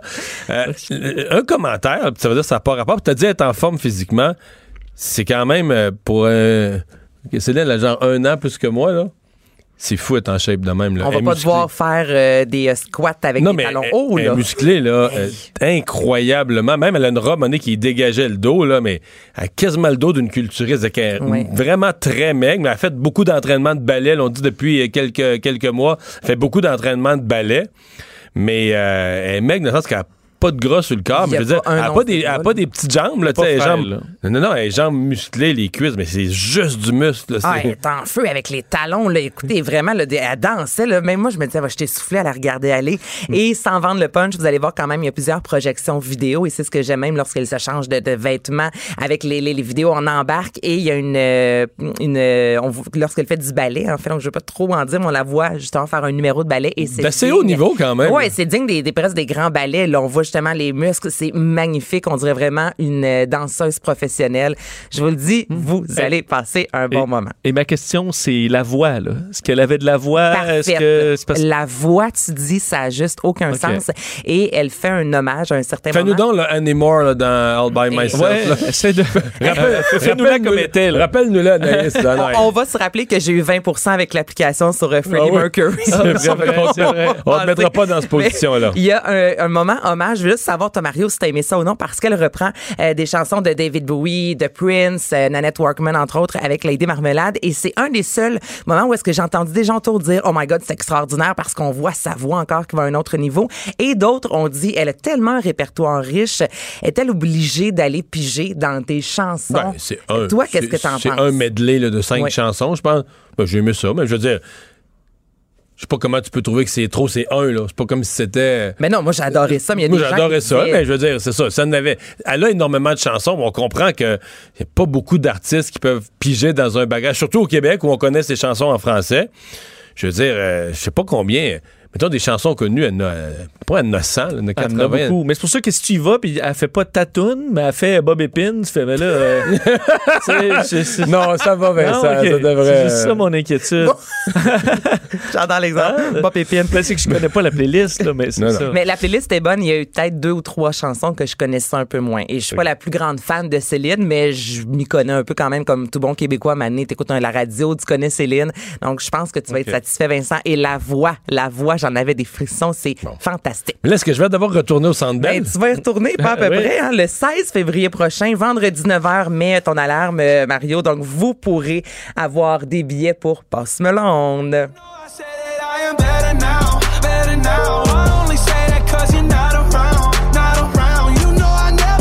Mais J'aimerais ça te voir dans les corridors du Centre Bell, c'est pas ça Mario, à travers les C'est que, la, jeunes. c'est que la, la- la fan de Post Malone dans la maison, c'est ma plus jeune. Là. Mais elle allait voir un show avec son père. Là. Je veux dire, c'est, c'est en bas d'aller chez le dentiste. Hey, ça, c'est bas. je m'il- je m'illusionne pas. Là. Je comprends, mais vous pouvez y aller euh, chacun dans votre zone. là. Ouais, je vais m'asseoir tout seul. là. En haut, puis Dans un le autre par pit. terre. Je vais acheter des billets au parterre, puis un pour moi dans le pit en haut. là. Oui. Mais tu vois, moi, Post Malone et ratisse large. J'ai vraiment l'impression qu'il va y avoir, oui, des fans, peut-être de l'âge. Ben, pas en tout. C'est c'est vraiment le genre de musique. Je pense qu'il va y avoir vraiment des gens de tous les âges. Donc, il a ajouté des dates de spectacle à sa tournée. Et ben c'est le, comme je vous dis, ce vendredi, moi j'ai bien l'impression que ça va se vendre vite. C'est incroyable quand on regarde le parcours de ce gars-là, 24 ans. Il y a deux, trois ans à peine, il faisait la première partie de Justin Bieber. Là. Il sortait un album qui finalement s'est vendu comme des petits pains chauds et quelques années plus tard, c'est sa tournée, est en nomination aux Grammys. Il vend des albums comme jamais. C'est fou comment ça fonctionne, Post Malone. Mais il y a quelque chose de particulier, tu sais. Aux Grammys, il est en nomination pour l'artiste pop rock et en même temps artiste hip hop. Parce que lorsqu'on écoute vrai. sa musique, c'est un mélange. Tu sais, a quand même chanté avec Ozzy Osbourne. Oui. Oui. Mais c'est ça, il arrive à, à mélanger plein de styles. Il a euh, musicaux. avec Tiesto. Il s'est associé avec toutes sortes de monde aussi. Ouais. Il a fait des bons choix aussi, je pense, dans sa carrière. dans sa, Euh, carri- dans sa jeune Dans carrière. sa jeune carrière. Euh, une série inspirée de Chinatown. Ben oui, le film Chinatown sorti en 1974, qui est vraiment un des classiques du cinéma américain, qui a été en nomination dans 11 catégories aux Oscars, dont meilleur film, meilleur réalisateur pour Roman Polanski, meilleure actrice Faye Dunaway et meilleur acteur Jack Nicholson. Et là, selon les dires, c'est Netflix qui aurait acquis les droits pour euh, cette série-là. Et l'histoire de la série va se situer chronologiquement avant celle du film. On aurait fait appel à David Fincher, euh, qui a travaillé sur House of Cards, et Roman Polanski ne fait pas partie de, du film avec toutes les accusations. Euh, je peux comprendre aussi qu'un qu'un groupe se soit dit on a envie de travailler avec des gens qui justement ont, ont pas un léger, un lourd passé. Donc Roman Polanski en fait pas partie. Et ce film-là en fait c'est l'histoire d'un détective privé qui fait une enquête qui semble assez banale et là finalement il y a de la corruption, euh, de l'amour, tout ce qu'un bon euh, trailer euh, policier nous réserve. Donc on devrait avoir cette série-là sur Netflix. Et parlant de série, euh, il y en a une qui s'en vient sur Club Illico. Ah, On a hâte. eu les premières images. Oui, j'ai tellement hâte de ça. C'est le 12 décembre prochain que vous pourrez voir La Faille avec Isabelle Richer et Marie-Pierre Morin. Je vous fais entendre un court extrait. Qui l'a tué? Je pense que c'est pas le dernier cadavre qu'on va trouver. Dis-le le mot là, qu'on veut pas dire depuis tout à l'heure. Tueur en série. C'était ta mère. Elle a débarqué, puis elle va tout détruire. Mais ce qui se passe dans... Ça, c'est une des premières fois qu'on a fait un tournage euh, au- à, à Fermont. À Fermont. Le, le mur de Fermont, qui Ouais. pour bien des gens est une légende. Là, on va le, on va le voir. On va le voir. euh, Vous allez le voir. Donc, c'est ça, c'est l'histoire de la sergente détective Céline Trudeau, Isabelle Richer qui, enquête- qui enquête sur un meurtre euh, sordide à Fermont. Il y a eu des meurtres dans le fameux mur et là, elle va revoir sa fille là-bas, interprétée par Marie-Pierre Morin, qui s'était, euh, qui a déménagé à Fermont il y a quelques années pour euh, prendre une distance avec sa mère. Encore là, on est dans un drame policier, dans un thriller et ça marche sur Club Illico, un peu comme à la Victor Lessard, toutes ces émissions-là. Euh, même, tu sais, les honorables, lorsque du suspense, c'est vraiment, outre Léo, là, qui est vraiment dans une case à part, je pense que c'est euh, les, les abonnés de Club Illico, c'est vraiment le genre de série que les gens consomment. Moi, j'ai bien hâte de tu veux voir partir ça. l'autre tout le temps. Là? Mais c'est ça, ouais. oui. Mais le 12 décembre, ça, c'est fait pour être regardé. euh, Fait que là, demande à Max. Claude de, de ce qu'elle fait ce week-end-là parce qu'on sait que Non, vous les regarder, ensemble. plus regarder pour le temps des fêtes. Là. Ouais, aussi. Mais Un il, soir qu'il n'y aura pas de visite. il y a tellement de légendes et de mythes sur le mur. là, Peut-être que ça va en ajouter ou en démystifier. Là.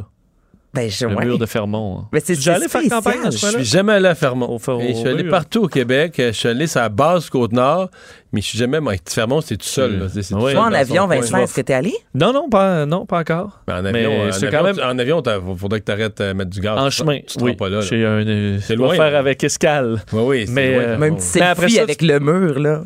Oui, mais c'est pas si beau que ça, le mur. Là. Faut dire que c'est un paquet d'appartements euh, mis Ouais. ensemble avec des. Mais tu peux aller faire ton. aller à l'épicerie en, En, en pantoufles. en pantoufles. Ben, tu peux aller voir les humoristes, les gens qui vont faire des spectacles à Fermont, qui disent tous que c'est une des places les plus fun pour aller faire un spectacle, mais les spectateurs arrivent en pantoufles l'hiver. là. Ouais. Parce que la salle de spectacle est, est dans Et l'intérieur. dans le tout se passe dans le Fait mur. ceux qui habitent, il y a des gens qui habitent dans d'autres maisons, mais ceux qui habitent dans ce secteur-là. Mais c'est comme une grosse résidence euh, d'étudiants. Ben, les danseurs, aussi semble que pendant les- la saison de la chasse, hein, je pense que c'est le 281 ou une équipe similaire là, qui se rend là une fois par année. Et boy, watch out le show. Les, les hommes sont en forêt, mais c'est ça. Ça a l'air que c'est intense. Bon, Qu'est-ce qui se passe dans le mur? reste dans le mur. Sauf la série La Faille sur Club Illico qui, elle, va être, va être vue par tous. Merci Anaïs. On s'arrête. La Banque Q est reconnue pour faire valoir vos avoirs sans vous les prendre. Mais quand vous pensez à votre premier compte bancaire, tu sais, dans le temps à l'école, vous faisiez vos dépôts avec vos scènes dans la petite enveloppe. Hmm, C'était bien beau. Mais avec le temps, à ce compte-là vous a coûté des milliers de dollars en frais, puis vous ne faites pas une scène d'intérêt. Avec la Banque Q, vous obtenez des intérêts élevés et aucun frais sur vos services bancaires courants. Autrement dit, ça fait pas mal plus de scènes dans votre enveloppe, ça. Banque Q. Faites valoir vos avoirs. Visitez banqueq.ca pour en savoir plus. Le retour de Mario Dumont, l'analyste politique le plus connu au Québec. Cube Radio. Autrement dit. C'est maintenant un, phénomène euh, connu, Vincent, nos microbrasseries québécoises, que j'encourage énormément. Oh, euh, oui, c'est vrai, tu fais bien. Je peux m'en vanter, oui, oui. Euh, mais qui euh, vivent non seulement dans toutes les régions, ça amène une couleur, puis quand tu voyages, mais si tu vas dans les cantons de l'Est, tu bois de la bière dans les cantons de l'Est, si tu vas en Abitibi, tu bois de la bière de l'Abitibi, puis c'est le fun, mais euh, remporte des prix, et c'est ce qui est arrivé, entre autres, euh, à la brasserie Pit Caribou de Lens à Beaufils. Ça fait maintenant partie du grand percé fusionné, euh, regroupé. Ils ont remporté à Bruxelles, au Brussels Beer Challenge, euh, deux, deux médailles. On en parle tout de suite avec le, le- propriétaire, co-actionnaire de la microbrasserie, Jean-François Bonjour. Bonjour, ça va bien? Oui, ça va bien. Vous autres, ça va très bien, je suppose? Ah, ça, ça peut difficilement aller mieux, je vous dirais. C'est la première fois que votre brasserie et euh, votre microbrasserie est primée comme ça? Non, en fait, là, les deux prix qu'on vient de remporter, ça ferait 18 prix au total depuis le début de l'histoire de Pit Caribou il y a 12 ans.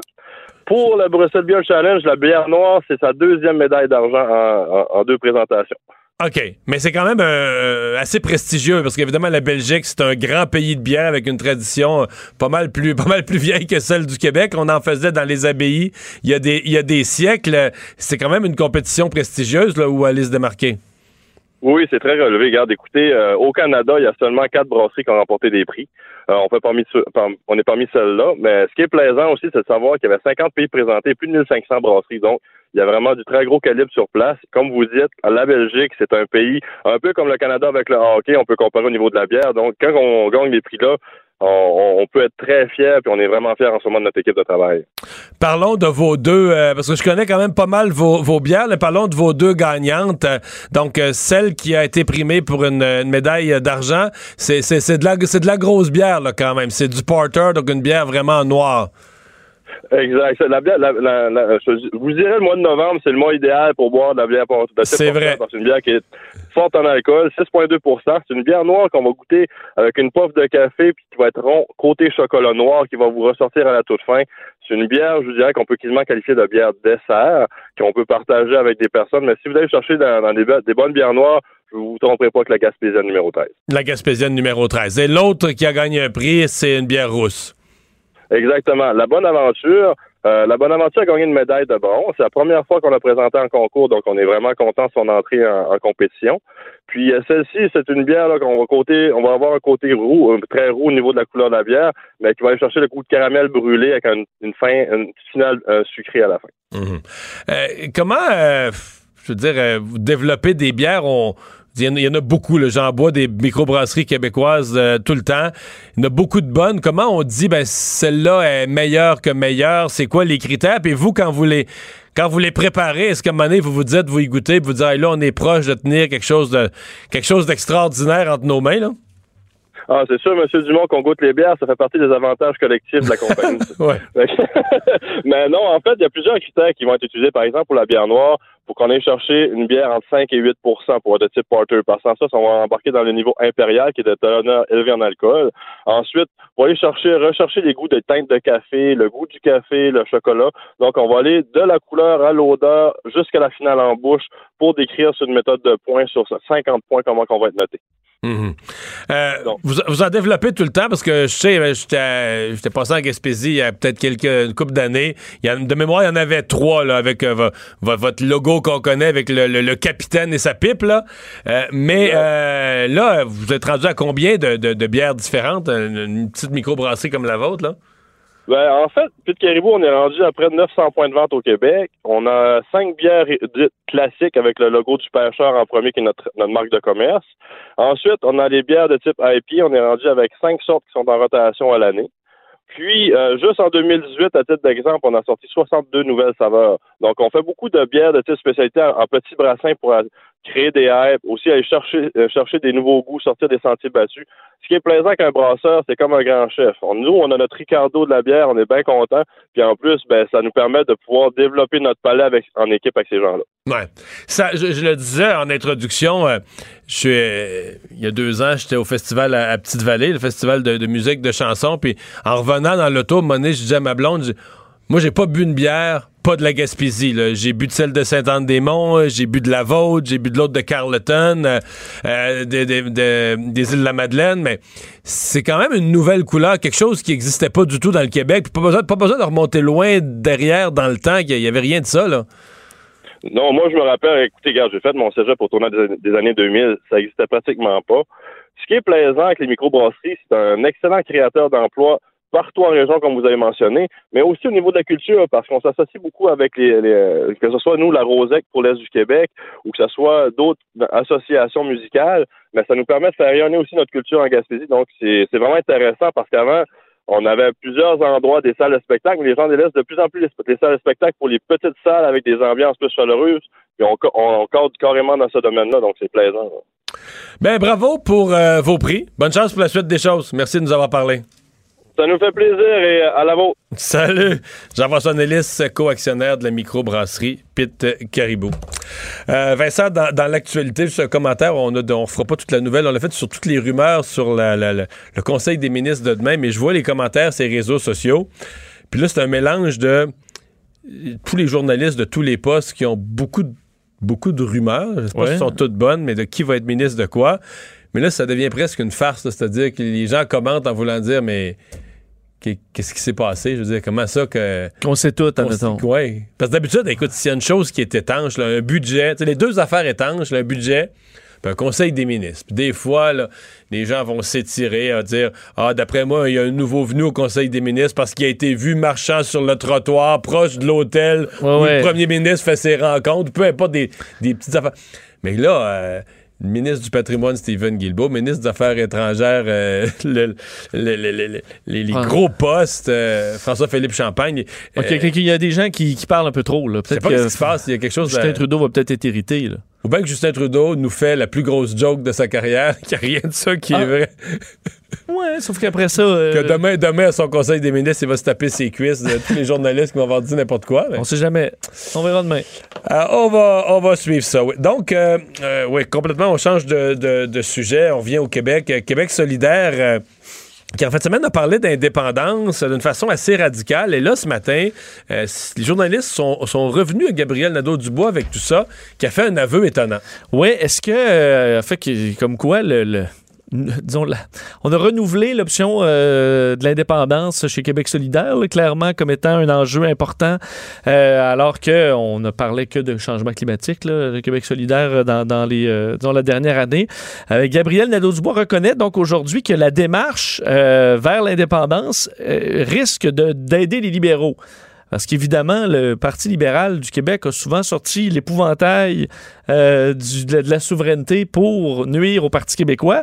Mais là, il peut faire deux pierres de- d'un coup avec Québec solidaire et le Parti québécois, vu que euh, bon, Québec solidaire a fait son Sauf plan d'accession. Le PQ a 9 sièges, puis Québec solidaire à 10, là. Est-ce qu'ils sont vraiment des menaces qu'il y a un référendum imminent la, la semaine prochaine? Non, c'est sûr. Mais éventuellement, si le, le Québec solidaire, admettons, euh, grossit ses appuis, ben, la prochaine ben- campagne, on verra peut-être ça. Alors, il dit, euh, Gabriel Nadeau-Dubois, être conscient de ça, euh, que oui, l'épouvanta- l'épouvantail référendaire, c'est quelque chose qu'on a utilisé souvent chez les libéraux, mais que les arguments de peur sont en train de perdre de l'efficacité au Québec. Je sais pas si t'es d'accord, là. Ben, f- Oui, mais il n'y a, a pas d'argument de peur quand les deux partis qui sont souverainistes là, présentement, là, ils ont 10 sièges puis 9 sièges à l'Assemblée nationale. Mais c'est sûr que si tu, si Fait tu que dis, nous, on va faire un référendum, puis que le, l'opposition, le, le parti adverse dit, ah, vous allez faire un référendum, mais c'est pas de la peur, c'est ju- Oui, c'est la vérité. c'est la vérité. Mais je veux dire, pour l'instant, le gouvernement, c'est la CAQ, qui n'est pas question de référendum sur la souveraineté. Puis l'opposition officielle, c'est les libéraux, mais il n'est pas question de référendum sur la souveraineté. Fait que pour le Québécois qui regarde le débat politique, c'est pas imminent. C'est pas, ouais, c'est pas demain matin, là. je comprends. C'est loin, loin, loin. C'est le troisième puis le quatrième parti qui, qui- qui font du bruit avec ça, mais c'est pas imminent. Parce qu'il dit justement que les, les prochaines élections ne seront pas une élection référendaire, du moins ce serait, euh, ce serait résumé un peu trop, et qu'il dit, on, il dit, on est habitué de- que nos adversaires caricaturent nos positions, ce n'est pas nouveau, mais ce qui a été adopté au Congrès en fin de semaine, ce n'est pas une logique d'élection référendaire, mais on va entamer un processus démocratique vers l'indépendance, advenant un gouvernement majoritaire QS. Une euh, poupée sexuelle euh, qui euh, a été jugée, c'est quand même un- euh, une cause même que, que je surveillais qui m'intéressait parce qu'il y a un concept. Est-ce qu'une poupée sexuelle peut être un enfant, puis est-ce que ça demeure à ce moment-là juste un simple objet en plastique ou en caoutchouc, ou est-ce que ça devient de la pédophilie? Oui, un dossier, euh, honnêtement, euh, qui va peut-être euh, monter les échelons au niveau des tribunaux, ouais. la Cour suprême, pour clarifier un dossier de pornographie juvénile touchant à un ex-avocat de Québec qui a fait importer de Chine une poupée euh, sexuelle en silicone, mais qui, qui a les- la taille d'un enfant. Euh, on dit à peu près un mètre de haut, euh, la taille d'un enfant d'environ de 5 ans. Ça- ça- on a quelques accessoires, là, des bas mi-cuisses, une perruque rose, une petite jupette, des du vernis à ongles. Euh, et là... Non, mais en- c'est- tout un des parce que je comprends que c'est dégueu. Tu te dis, ben, on est dans l'univers de la pédophilie. La pédophilie est illégale, mais quand tu as des photos, tu dis, écoute, la photo, il y a un vrai enfant qui est derrière ça. C'est du matériel, mais il y a des vrais enfants qui ont été abusés par Exact. un écœurant, puis tout ça. Quand c'est de la pédophilie tout court, ben là, c'est plus que clair. Mais là, je sais pas quoi penser parce que moi, je me dis, ben, Est-ce qu'une victime? Mais c'est quand même, un- c'est dégueu, mais c'est un jouet, là. C'est sûr que je pense l'interprétation va être que ça peut euh, pousser une personne à, commettre un acte ensuite réel. là. Mais. Mais c'est sûr que le, le geste n'est pas commis encore. là. parce que c'est une, ça reste une poupée. Mais Mais effectivement, c'est quoi? Quelqu'un pourrait plaider l'inverse? Quelqu'un pourrait, Oui, ben oui, quelqu'un pourrait que plaider ça l'empêche. ça l'empêche, là. Je veux dire, il laisse les enfants tranquilles, il est pédophile, il y a, ce- il y a cette, cette pulsion-là. Laissez-moi ma poupée. euh, Puis je vais laisser les enfants tranquilles. Mais là, on trouve ça. Dans ce cas-là, est-ce qu'on trouve ça dégueu? Oui, la poupée, mais. C'est pour ça que ça va être intéressant pour le travail des, des, euh, euh, des tribunaux là-dessus. Il s'appelle Antoine Gagnon, fait face à des accusations d'importation et de possession de matériel pornographique juvénile. Ça remonte à 2017, cette affaire-là. Euh, et il faut dire que c'est un matériel qu'on dit n'est pas totalement explicite. D'ailleurs, Nicole Gibault, euh, la, la juge à la retraite, disait que disait, avant tout, il faut déterminer si cette poupée constitue bien du matériel pornographique. Mais le code criminel là-dessus est peu bavard. Donc, euh, il va falloir vraiment interpréter. Ça fera jurisprudence, assurément, euh, et que ça risque de monter vers des plus hautes instances. La poupée, donc, je vous l'ai décrite un peu. Euh, on doit prouver que c'est ce que c'est de la pornographie juvénile ou pas. Et est-ce qu'Antoine Gagnon a, a- a acheté cet objet-là en connaissance de cause? Ou est-ce qu'il voulait une poupée enfant décorative? Ben, là, là, ou- euh, mais tu sais, c'est devant la justice, il faut quand même que tu prouves un point. Ouais, tu peux te je dire, ben moi j'aime ça les poupées. Alors, euh, les circonstances sont quand même assez particulières dans ce dossier-là, qui va être à suivre. On va s'arrêter. Le buzz de Vincent Dessureau. Et dans ton boss d'aujourd'hui, tu nous parles d'amitié, mais surtout les amis en qualité plutôt qu'en quantité. Oui, c'est pas nécessairement une grande surprise, mais tu sais comment, un peu comme Québec solidaire, moi, c'est la, c'est la science avant Oui, tout. Alors, j'aime ça quand on prouve euh, avec la science. L'Université de Leeds, en Angleterre, a fait euh, une analyse au niveau de, de l'amitié. Euh, Mais on mesurait quoi? Le, le- le bonheur lié ou la, la- la satisfaction euh, Exact. Le sentiment de bonheur général dans la vie relié à combien d'amis on a. Et, que- donc, est-ce que les gens qui ont beaucoup d'amis sont plus heureux que ceux qui ont des bons amis, mais peu? Exact. Une question de qualité et de, de, de quantité là-dedans. c'est toute une job à étudier là, en termes de critères, quand même. Oui, quand même. Et c'est pas, euh, je te dirais, l'étude la plus étoffée. Là. Euh, Je, je- je vais te ramener quand même les. euh, tu sais, c'est auprès. C'est des sondages en ligne qui ont été analysés ensuite par une équipe de chercheurs. Alors, on. On reste calme, On mais reste quand calme, même. mais quand même. Ce qu'on arrive. euh, Ce qu'on a comme conclusion, c'est que euh, la qualité surpasse la quantité au niveau des amitiés. Surtout que, et que les réseaux sociaux ne sont pas un substitut du tout à l'amitié réelle. Alors que vous pouvez avoir 5000 amis, mais si vous en avez pas quatre bons ou cinq bons, très bons, ben, vous ne serez pas nécessairement plus heureux. En fait, ce qu'eux expliquent, c'est que l'effet des amitiés sur notre niveau de bonheur, c'est vraiment nos plus proches amis, là, solides, euh, avec des contacts, disons, réguliers, quoi qu'on en a des fois des très solides, mais qu'on peut voir moins, mais tu sais, c'est- comme si tu les avais vus la veille. Et, euh, mais que ceux qui sont un peu plus loin, des fois, qui on parle de beaucoup de monde, là, qui peuvent être dans nos amis élargis, le niveau de bonheur là, est très peu influencé par ces gens-là ou les, connaissances. Euh, alors, le seul, la seule chose qui influence le niveau de bonheur, c'est vraiment les amis proches, euh, qui sont reliés entre autres au sentiment de se sentir seul et tout ça. Alors, on dit, les gens qui se sentent seuls ne devraient pas nécessairement aller à la recherche de nouveaux amis quoi vous pouvez peut-être tomber là-dedans sur ce qui, la personne qui va être votre nouveau meilleur ami, là, mais qu'on devrait plutôt aller se réfugier vers ces bons vieux amis. S'en occuper Du bien. passé, s'en occuper bien, parce que ça, ça aura un meilleur effet. Alors, un petit réseau solide est mieux qu'un grand réseau. Euh, on dit que d'ailleurs, les jeunes, là, plus jeunes, ont souvent euh, plus d'amis, ben, tu sais, d'école, euh, et que plus vieux, on en a moins mais qu'on a une historique. Alors, le- le- souvent, les plus vieux vont être plus, se sentir moins seuls euh, à cet âge-là. Et pour terminer sur les amis, il y a toujours le nombre, ce qu'on appelle le nombre de Dunbar, euh, qui a été, euh, qui est un- le nom du chercheur qui a fait cette théorie-là sur le nombre maximal d'amis. Parce qu'il y a un nombre maximal, et s'il y en a un qui. En, en haut duquel, là, tu peux plus t'en occuper vraiment. Là, T'es- tu leur parles pas assez souvent. Ben, mettons que tu as trois bons. amis. Ben, en fait, le nombre de d'amis, là, en général, c'est 150. D'amis, là, de lointain à très Ouais. proche. C'est beaucoup de monde, ça. C'est beaucoup de monde. Mais tu sais, pensez à des collègues de travail Ouais, ouais, qui sont vos amis, euh, membres de famille élargie, euh, le beau-frère. Vous allez quand même en compter plusieurs, mais le- les amis très proches, il y en a cinq maximum.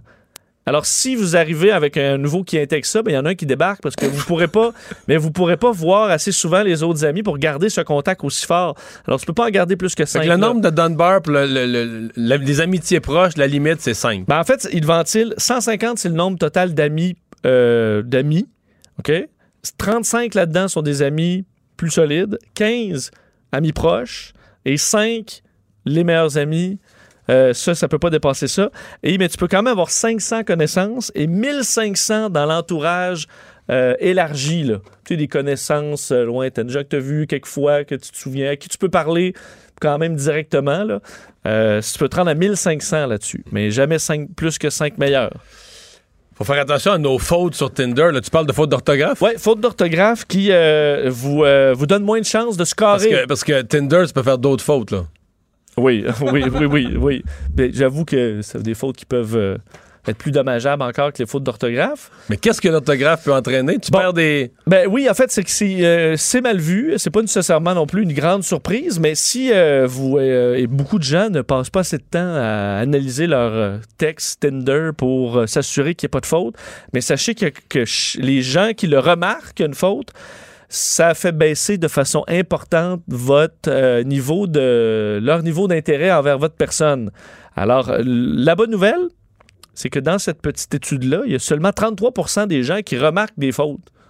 les gens les voient pas. Les gens les voient pas. Sauf que dans ceux qui le remarquent, c'est peut-être la bonne, là, dans ce 33% qui le remarquent, si vous faites des fautes, ben là, ça baisse énormément. En fait, au niveau, euh, ça- c'est perçu comme un, un manque d'effort, manque d'intérêt, et vous êtes vu comme peu attractif, euh, même si euh, votre photo est bien, bien cute, avec tous vos muscles. Fait que tu prends toute une débarque quand t'as des fautes. En gros, c'est ça. Sur- Pour ceux qui le remarquent. Exact. Oui, oui, Parce qu'il y en a d'autres qui, pour qui ça va passer comme du beurre dans le poêle. Mais si vous voulez, tu veux avoir l'échantillon complet, alors faites attention à vos fautes parce que vous allez baisser votre euh, taux de réussite. Le son du magnétisme terrestre. Oui, euh, je vais vous faire entendre une petite mélodie Oh. qui est que la nature nous offre, euh, l'univers nous offre.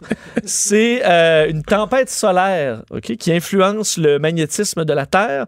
Alors, le champ magnétique a été euh, analysé par l'Agence spatiale européenne.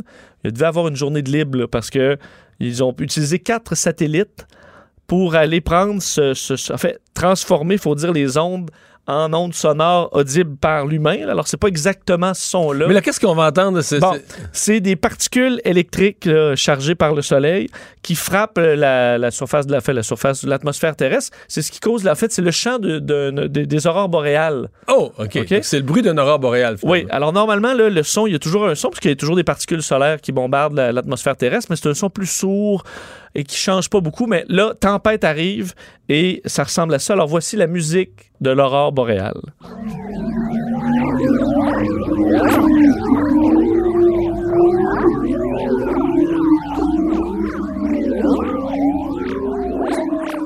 À vous, on dirait vraiment des extraterrestres. oui. Hein? Fait que quand tu vas dans le nord de l'Islande, mettons, pour voir des aurores boréales, si t'avais des écouteurs tu pouvais les plugger quelque part, c'est ça que Tu peux t'entendrais. les plugger dans le ciel? Ouais. C'est ça que tu vas entendre. C'est quand même impressionnant, Oui, non? oui, oui. mais ça reste. Non, mais ça reste un concept. C'est-à-dire que tu Oui. transformes des ondes en son, mais initialement, c'était pas du son, là. Oui, mais c'est des ondes pareilles, là. Mais ce que- c'est que nos, nos- nos pauvres oreilles de, de Sont pauvres pas- humains sont pas capables d'entendre ça. Ouais. Alors, on doit les retravailler. Mais ça ressemble à ça. Alors, si vous euh, vous demandiez ce que, ce que ça faisait des aurores, ben, ça fait ça. OK. Euh, percée majeure dans le domaine de l'énergie solaire, finalement. Oui, je sais pas si tu as vu cette percée euh, d'une entreprise euh, d'énergie solaire qui a été, euh, faut dire, poussée et financée par Bill Gates, qui est dans quand même plusieurs projets. D'ailleurs, Bill Gates a repris la première place des, des, euh, des, des humains les plus riches du monde en fin de semaine sur Jeff Bezos. Donc, euh, ça va c'est bien ses affaires. Et on annonçait aujourd'hui une percée majeure dans l'énergie solaire. En fait, c'est que eux, la compagnie euh, qui, qui a été donc développée dans les, dans les dernières années, qui s'appelle Heliogène, fait euh, des- de la captation solaire, mais où tous les panneaux sont orientés vers un seul point. Là. Tu sais, on a déjà vu ça. Donc, les, des, des miroirs qui focusent la, OK. la, la Tous les lumière soleil la vers un point. point. qui chauffe énormément. Ça permet de faire, par exemple, de la vapeur pour faire rouler certaines machines et tout ça. Le problème, c'est qu'en temps normal, là, ça atteint à peu près 600 degrés au maxi- Même si tu mets euh, à l'infini des panneaux solaires, ça arrête limite. à peu près à 600 degrés. Et on avait comme un mur là, de chaleur qui empêche de faire plusieurs choses parce que à 600 degrés, c'est pas suffisant pour la production de ciment, d'acier, faire de la pétrochimie. Alors, il y a comme une limite euh, qui vient d'être brisée par cette équipe-là, qui réussit à atteindre 1000 degrés Celsius grâce à un, un système là, euh, d'intelligence artificielle qui permet de gérer les panneaux de façon vraiment précise. Et on pourrait peut-être même même atteindre... tout un saut, là. Ben oui, Ah 600 non, parce que je 1000. pensais que tu allais me dire qu'ils sont rendus, à, je sais pas moi, à 620. là. Tu dis, Non, bon, non. ils ont passé à- de 600 à 1000. Non, ils ont défoncé le mur de verre du, euh, de, de- de- la, de la température des panneaux solaires et on pourrait atteindre possiblement 1500 degrés Celsius, ce qui permet de scinder le dioxyde de carbone et l'eau, ce qui fait de l'hydrogène. Alors, ça permettrait de faire de l'hydrogène euh, comme une énergie verte, alors que c'est vert, mais quand tu la consommes, mais pas quand tu la fabriques. L'hydrogène, c'est un peu ça le problème euh, de l'hydrogène. Mais là, si tu es capable de faire de l'hydrogène vert, ben là, tu viens de régler Donc, c'est quelque que l'énergie solaire pourrait rentrer dans différents procédés industriels. là. Exact. Alors, on pourrait peut-être voir des compagnies pétrochimiques, euh, des compagnies de, de- de métaux utiliser l'énergie solaire pour la première fois, euh, ce qui est quand même... C'est une bonne nouvelle pour notre planète. ben, c'est un cinquième des émissions carbone de la planète. C'est beaucoup plus que l'aviation où on capote tout. Alors imagine, on pourrait peut-être prendre l'avion après puis pas se sentir mal puisqu'on aurait Parlant de sauvé prendre la l'avion Terre. ou pas la prendre, là, est-ce que tu as des nouvelles de Greta? Oui, oui, Greta, euh, en fait, je peux, te- je peux, te- je l'ai vérifié tantôt où elle était. Est-ce qu'elle progresse bien? Parce Ben- que hier, elle était vis-à-vis Anticosti. C'est sûr que t'étais pas tout à fait rendu en Espagne, là. Ben, est plus au sud, mais en termes de longitude, là, Ouais. si on prend de. Parce qu'évidemment, elle part. Non, non, je parle d'est-ouest. Je parle pas de nord-sud. Elle va d'ouest en est, effectivement. Alors, on, la, on regarde avec les longitudes. Elle est partie, donc, je- euh, mercredi dernier. Alors, elle est sur bord d'avoir fait une semaine. Ça devait durer deux semaines. Pour l'instant, elle est un petit peu en retard sur l'horaire. Elle est sur la longitude de Nouvelle-Écosse. On avance. Alors hier, c'était l'île mais Ouais, ça avance pas beaucoup. Elle va quand même à 5 nœuds, euh, virgule 7, la vagabonde. Euh, faut dire qu'on avait décrit les derniers voyages comme étant un peu difficiles. Greta avait Mhm. beaucoup de nausées. Mais là, elle dit, euh, Greta, dans ses derniers euh, suivis, qu'elle avait, qu'elle était très occupée à apprendre aux autres à jouer au Yadi. C'est comme un Yum, là? Ouais, genre de. Alors, le Yadi, c'est le jeu qu'ils font. Et la skipper, là-dedans, je la suis quand même sur les réseaux sociaux. Puis elle dit que c'est quand même difficile. Jouer au Yadi ou euh, Non. naviguer, non, la navigation, ils ont eu euh, des vents de 50 nœuds, mais pas j'ai rarement du bon bord. Et là, déjà, chaque nuage avait son vent de bord. Alors, ils travaillent fort sur la vagabonde, mais elle dit les. L'ambiance euh, est à son meilleur. Là, quand tu joues au Yadi, euh, tu comprends que l'ambiance est Je dans sais. le plafond? C'est juste que. Quand tu a tournes, quand quand tu tournes, mais tu pas- Moi, j'ai plus joué au Yum, mais tu sais, quand tu tournes là, les dés, là, puis tu pognes 5, 5 pareils, dans 5, 4, là, l'ambiance, ça crie, c'est fou, là. Faut-tu que tu cries Yadi? Hein? quand t'as un Yadi? C'est ça, faut que tu cries, hein? Yadi! Ce qui est très important, c'est de ne pas oublier de cogner le tour avant, le tour avant de finir. C'est super important. Ouais, tu vois? Mais est-ce que ça prend, mettons, expliquer, parce que Greta, ça fait plusieurs jours là, qu'elle a. Est-ce que ça prend, mettons, plus que 20 minutes à prendre le Yadi? Non, 3, Alors, 3 minutes. En tout cas, mon, mon garçon de 9 ans l'a fait en 3-4 minutes. Là. OK. c'est pas très, très difficile. C'est écrit ses cartes, c'est quoi le jeu? Vous avez entendu la voix de Master? Les têtes enflées. Voici Master Bugarici. Hey, salut Master! Salut Mario, ça va bien? Oui, ça va bien. Alors, qu'est-ce que tu as pour nous aujourd'hui? On s'en va du côté de Toulouse, puis je vais être un petit peu plus léger que Vincent. Un petit peu, un petit peu. Une, une jeune dame a dû être opérée dimanche dernier pour une bronchite. Ce qui s'apparentait à une bronchite, mais on a découvert. Opéré autre pour chose. une bronchite? Ouais. C'était pas que la petite bronchite. Ben, ça allait mal. ben, justement, on a découvert autre chose. Qu'a-t-on découvert? Qu'est-ce qu'elle avait dans les bronches? Ouais. Un objet? Non, un produit, une substance? Je dirais un objet, c'est assez précis. Une Ouais, pièce de monnaie. c'est- Une, non. euh, Qu'est-ce que tu peux te rentrer dans les bronches? euh? Mais c'est souvent quelque chose qu'on va retrouver beaucoup plus dans une armoire de salle de bain que dans des bronches. Va être brosse à dents? Non. Des produits de la poudre euh, quelconque, un produit de, de, de, de- de cosmétique, qu'elle a respiré, non? Ben, pas, c'est pas un produit cosmétique, mais ça sert de ce côté-là. Parce que c'est en plastique ou? Euh, dans son, ça aurait pu être. en métal. Ça aurait pu être en plastique, mais elle a décidé de faire ça en grand, donc on, on y va en métal. Ouais. Un truc à sourcils, là. Oh! Une pince à sourcils? Ah, t'es tellement. Une pince à cils? J'y pense Une pince à cils? Une pince à cils, c'est Ah, en ah. plein, ça. une pince à cils bronches? Incroyable. En fait, en fait j- j'aurais pu comprendre d'un enfant. Ma fille, à l'âge de 6 ans, l'a Ça, c'est comme un diapason, fait qu'elle toussait, puis ça faisait un la. non, en fait, elle s'est présentée, à l'hôpital, puis ce que je comprends pas dans le, do- dans le dossier, en fait, dans l'article, c'est qu'on on ne sait pas vraiment si elle l'a dit tout de suite qu'elle avait avalé quelque chose. Donc, évidemment, on allait l'opérer pour une bronchite, puis on était quand même assez inquiet, mais elle respirait très bien, la dame. Le bronchologue a utilisé une opération qui, qui est très, très normale, c'est-à-dire on, on prend un bronchoscope, c'est un truc rigide qu'on insère dans les bronches qui permet d'aller fouiller dedans et sortir les pinces. Donc, la dame est retournée chez elle, elle est en grande forme, puis a fait perdre du temps à bien du monde, en fait. Ouais. On se retrouve à 17h avec Vincent. Salut, merci gang. Master. La Banque Q est reconnue pour faire valoir vos avoirs sans vous les prendre. Mais quand vous pensez à votre premier compte bancaire, là, tu sais, dans le temps à l'école, là, vous faisiez vos dépôts avec vos scènes dans la petite enveloppe. là. Hmm, C'était bien beau. Mais avec le temps, ce vieux compte-là vous a coûté des milliers de dollars en frais, puis vous ne faites pas une scène d'intérêt.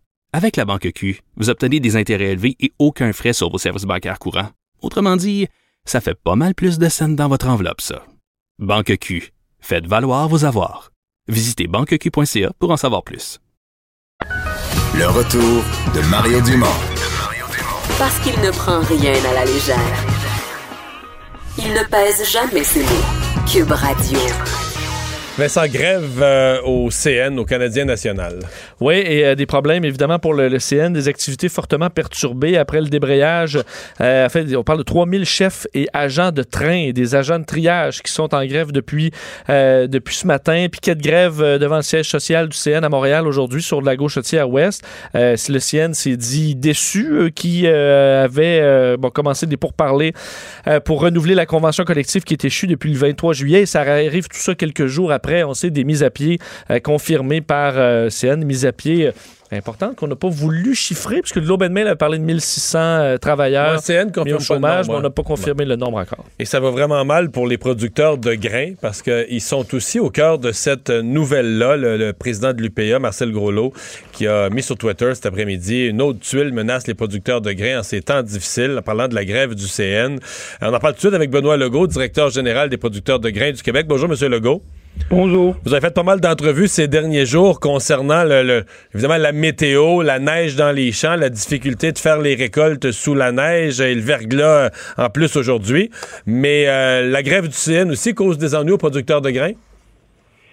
Oui, oui, oui, de gros ennuis. Ça vient juste s'ajouter euh, à la problématique difficile qu'ils vivent. Là, c'est sûr qu'on nous a annoncé l'ensemble des fourni- fournisseurs. Le, le mot venait aussi de l'association des euh, distributeurs de propane. À partir de demain, euh, on est, ils ont décidé, en fait, ils n'ont pas le choix de de plus approvisionner la, la filière agricole. Alors, Parce que le euh, propane vient par des trains du CN. Oui, l'approvisionnement ici au Québec se fait de cette façon. Et en fait, la seule, ça, ça touche tout l'est du Canada. Le seul, la seule petite région qui pourrait être épargnée, c'est tout ce qui est autour de Sarnia, euh, qui se fait approvisionner par euh, par pipeline.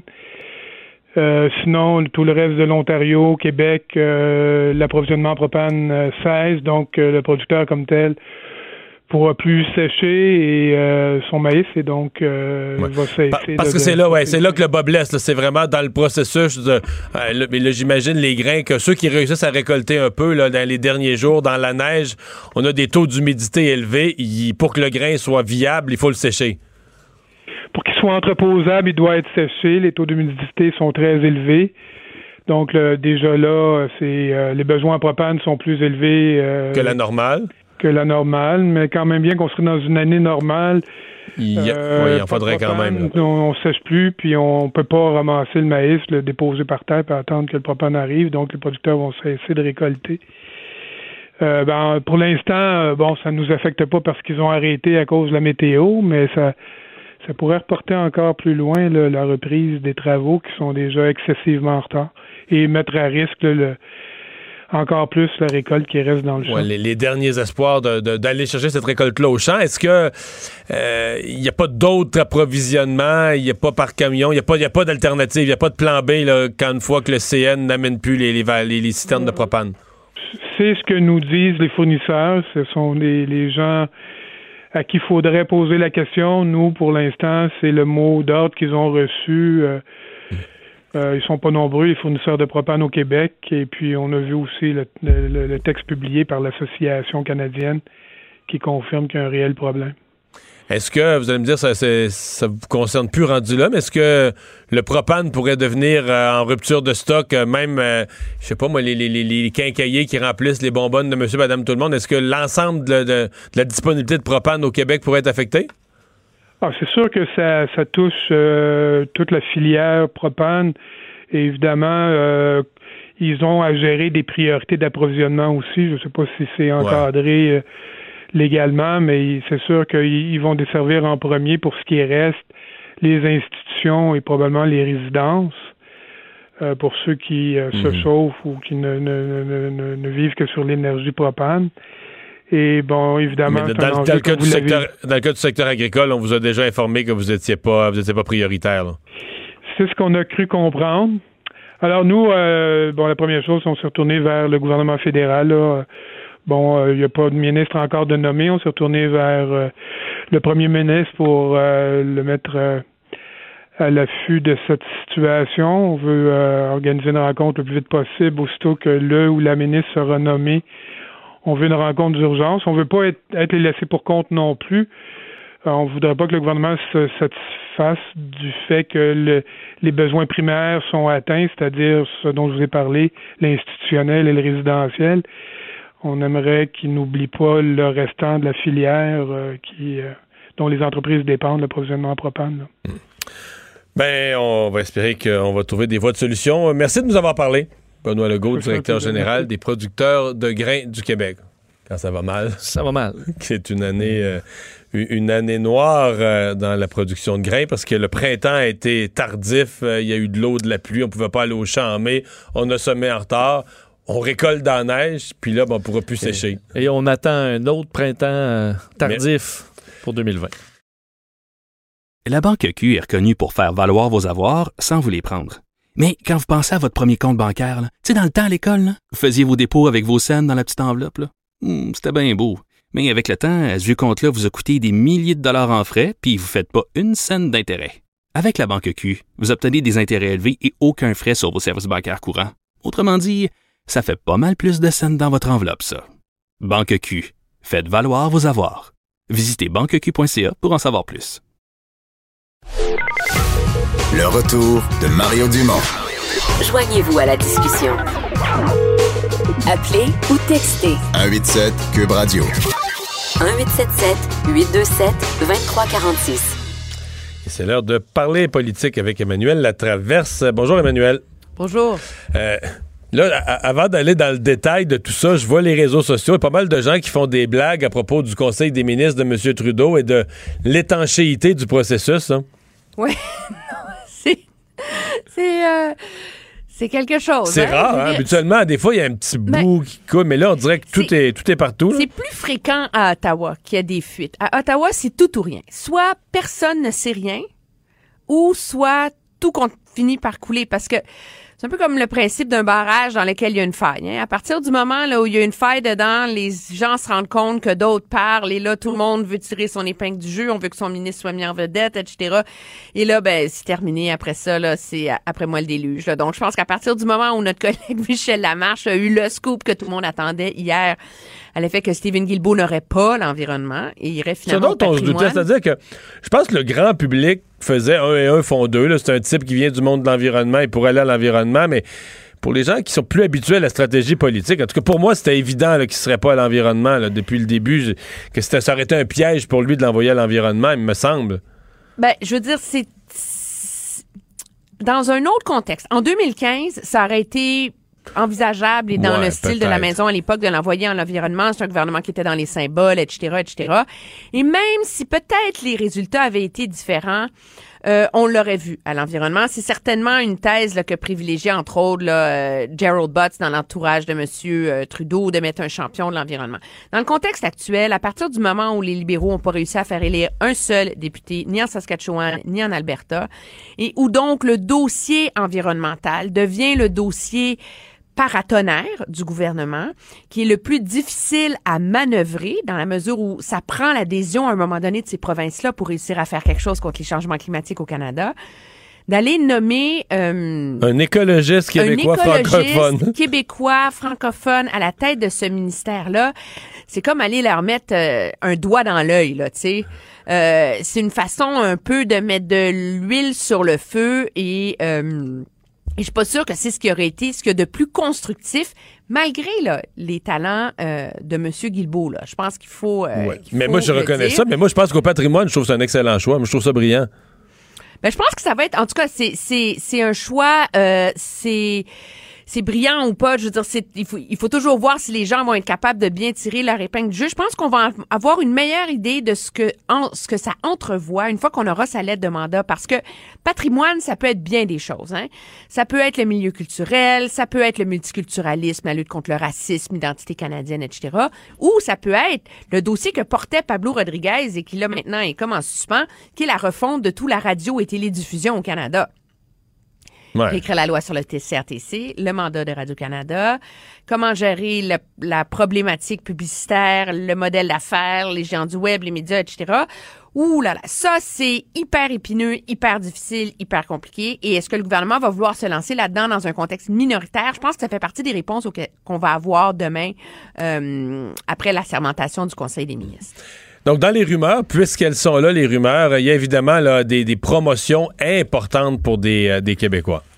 Oui, je pense que M. Trudeau était conscient qu'un de ses plus gros défis, ça serait finalement de convaincre les Québécois que euh, les ministres québécois autour de la table sont pas seulement des faire-valoir, là, tu sais, euh, et pas seulement des porte-paroles de décisions prises par d'autres. Alors là, on les a vraiment mis dans des rôles importants.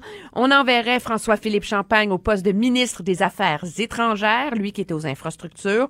Pourquoi? Parce qu'il faut pas oublier que M. Champagne a un parcours professionnel qui l'a amené euh, à la tête de grandes, grandes, grandes multinationales. Il a travaillé en Italie, en Suisse, en Angleterre, etc. Donc, il a un réseau à l'international. Il connaît ce milieu-là. Euh, C'est un avocat euh, et un fin diplomate aussi, un bon négociateur. Donc, on l'envoie là. On enverrait aussi en termes de grosses promotions, euh, si ça se confirme, c'est Jean-Yves Duclos au Conseil du Trésor, tu sais. Parce que toujours eu l'argument qu'à un moment donné, ça prendrait un gros ministère économique pour un ministre québécois. Euh, ça, ça devient euh, ce rôle-là, là, comme président du Conseil du Trésor, qui est un rôle hyper important, hyper influent, mais qui, dans le contexte politique à Ottawa, est pas un rôle qui requiert un ministre qui donne des points de presse à tous les jours, là, puis qui est un gé- génie des communications. Là. Il y a plein d'autres ministres pour faire ça. Alors, c'est un, un rôle, on pense, qui convient bien à M. Duclos. Il y a bien sûr Mélanie Joly. Ça, c'est comme un peu le, c'est la surprise là, qu'on doit garder pour demain, là, dans les fuites. Là. Madame Joly euh, a mangé ses croûtes au euh, tourisme, langues officielles et francophonie. Elle a refait ses preuves dans ce dossier-là. Et en termes de ministres québécois qui ont mis l'épaule à la roue pendant la campagne électorale, euh, elle est une qui a fait une immense différence en termes d'organisation sur le terrain, en termes de travail. Et elle qui avait des sérieux problèmes de communication, on s'entend, on a tous déjà fait des entrevues avec elle, elle a finalement trouvé sa voie. Donc, elle a été capable d'affronter les médias. Elle est d'une loyauté sans faille. Et donc, on nous dit qu'on lui promet une grosse promotion d'un ministère qui va l'amener beaucoup sur le terrain. Écoutez, on verra ce que ça donne demain, mais oui, elle aura de grosses promotions, elle aussi. Puis il y a Pablo Rodriguez, on peut voir ça comme une promotion ou non, là, ça dépend, là, mais qui partirait du patrimoine pour finalement aller comme leader parlementaire en Chambre, ce qui devient un rôle important quand tu es minoritaire, parce qu'à un moment donné, il faut négocier avec les partis d'opposition pour réussir à faire adopter euh, les, projets de loi. Le dernier élément euh, qui a été euh, suivi au Québec et pour lequel on va avoir notre réponse demain après le dîner, parce que c'est vers 13 h demain qu'on aura la, la réponse, c'est euh, est-ce qu'il y aura dans tout ça un lieutenant comme tel du Québec? Mais moi, en tout cas, en ce moment, je ne l'entends pas et je ne le vois pas. Puis je pense que toutes les modes comme mon feeling, c'est que toutes les promotions dont on vient de parler, c'est ça la réponse de M. Ça, Trudeau le- et, non, et non un lieutenant. Là. Oui, M. Trudeau est allergique à l'idée et le Parti libéral est divisé sur la question, mais il y a vraiment euh, M. Trudeau et certains dans son entourage sont de ceux qui craignent que ça mène, à une guerre intestine sans fin. Euh, nous, on a dans notre esprit euh, à TVA l'image de Jean Lapierre, là, qui était comme le lieutenant ultime, là, bon communicateur, organisateur, qui avait un, qui connaissait tout le monde, qui avait l'oreille du premier ministre. Tu sais, ça, c'est, le mythe, là. Mais la réalité, c'est qu'ils sont pas tous comme ça. Et dans le contexte actuel, ça aurait forcé M. Trudeau à choisir un préféré, entre guillemets. Et la crainte, c'est qu'on se retrouve aux guerres internes là, des années cochon coder qui ont eu euh, des conséquences assez graves et assez longues sur le Parti Puis à libéral cette au époque-là, un Québec. lieutenant, ça allait pas si bien. Parce que d'abord, quand on le nommait, s'il était, si, tu si nommais Co- Coder, euh, Cochon était furieux et vice-versa, euh, ça faisait des clans. Je veux dire, la, la notion de lieutenant fonctionnait pas bien du tout. Là. Non, puis le risque d'un lieutenant aussi, c'est que tu donnes unilatéralement à un ministre le pouvoir, un pouvoir indu sur l'ensemble du gouvernement. Pourquoi? Rappelle-toi quand ils étaient dans, dans l'opposition, me diras-tu, mais quand Denis Coderre a claqué la porte comme lieutenant du Québec de Michael Ignatieff, ça a été la fin du Parti libéral dans cette année électorale-là au Québec. Et donc, est-ce que vraiment tu veux, dans le contexte actuel, donner ce pouvoir-là à un ministre d'aller d'avoir l'autorité de contester publiquement les choix du gouvernement. Euh, moi, je suis pas certaine. Je pense que ça se, ça se défend comme argument à partir du moment. Mais le vrai test, objectivement, là, c'est qu'on l'aura pas demain. Parce que le vrai test, là, c'est est-ce que autour de la table du Conseil des ministres, quand un ministre du Québec parle, il dit écoutez, ça tient pas la route votre affaire, ou est-ce que quand dossier a besoin d'être réglé, que ça avance pas dans la machine, il appelle au bureau du premier ministre. Est-ce qu'il a le premier ministre au téléphone? Est-ce qu'on l'écoute? Ou est-ce que finalement tout passe toujours par le filtre du cercle rapproché Ouais. qui, eux, finissent par décider? Il est là le test. C'est ça, c'est le... Et ça, est-ce que la façon de gouverner, M. Trudeau va changer ou non? Ben ça, on n'aura pas la réponse demain. Moi, je pense que ça va prendre plusieurs mois, là. Emmanuel, il reste 28 secondes pour parler de Christopher Freeland, parce que si François-Philippe Champagne arrive aux affaires étrangères, c'est parce qu'elle quitte, et ça, ça peut étonner des gens. Là. Oui, mais ma- Madame Freeland, c'est ma- Mrs. Fixit, c'est Oui. la ministre la plus influence et on lui redonne, on lui crée un rôle finalement, vice-première ministre. Il y en a, il y en a pas, ça dépend des gouvernements, mais elle devient ministre des Affaires intergouvernementales. Pensez aux années Stéphane Dion sous Monsieur Chrétien, aux années Joe Clark sous Brian Mulroney. Donc, c'est une super ministre, finalement, qui aura euh, le mandat de faire une conversation nationale et d'éviter les affrontements au-dessus des autres ministres et de leurs dossiers respectifs. Dans son premier mandat, Mme Freeland réparait les États-Unis, puis là, il faut qu'elle répare le Canada. C'est ça. Mais comme elle a- s'est pas laissée intimider par Donald Trump, ben on pense que Jason Kenney, ça sera pas trop difficile. on va surveiller ça demain. On sera en émission spéciale ensemble à 13h. Merci, Emmanuel. Très bien, au revoir. Au revoir. Et Vincent, on va continuer à avoir sur certaines régions de la brune verglaçante. Oui, alors il faudrait être prudent au retour à la maison euh, ou peu importe où vous vous trouvez. Il y a encore quelques régions frappées de pluie, de bruine verglaçante, alors ça pourrait causer quelques problèmes. Il faudra être vigilant et demain matin, quelques flocons encore. Alors, il faudra s'habituer. C'est l'hiver. Non, c'est pas l'hiver. Je sais que c'est pas l'hiver techniquement, mais. Ouais, c'est devenu Visuellement, on l'est. Merci Vincent, merci à vous à la maison d'avoir été là. On se retrouve pour notre revue de l'actualité quotidienne demain 15h.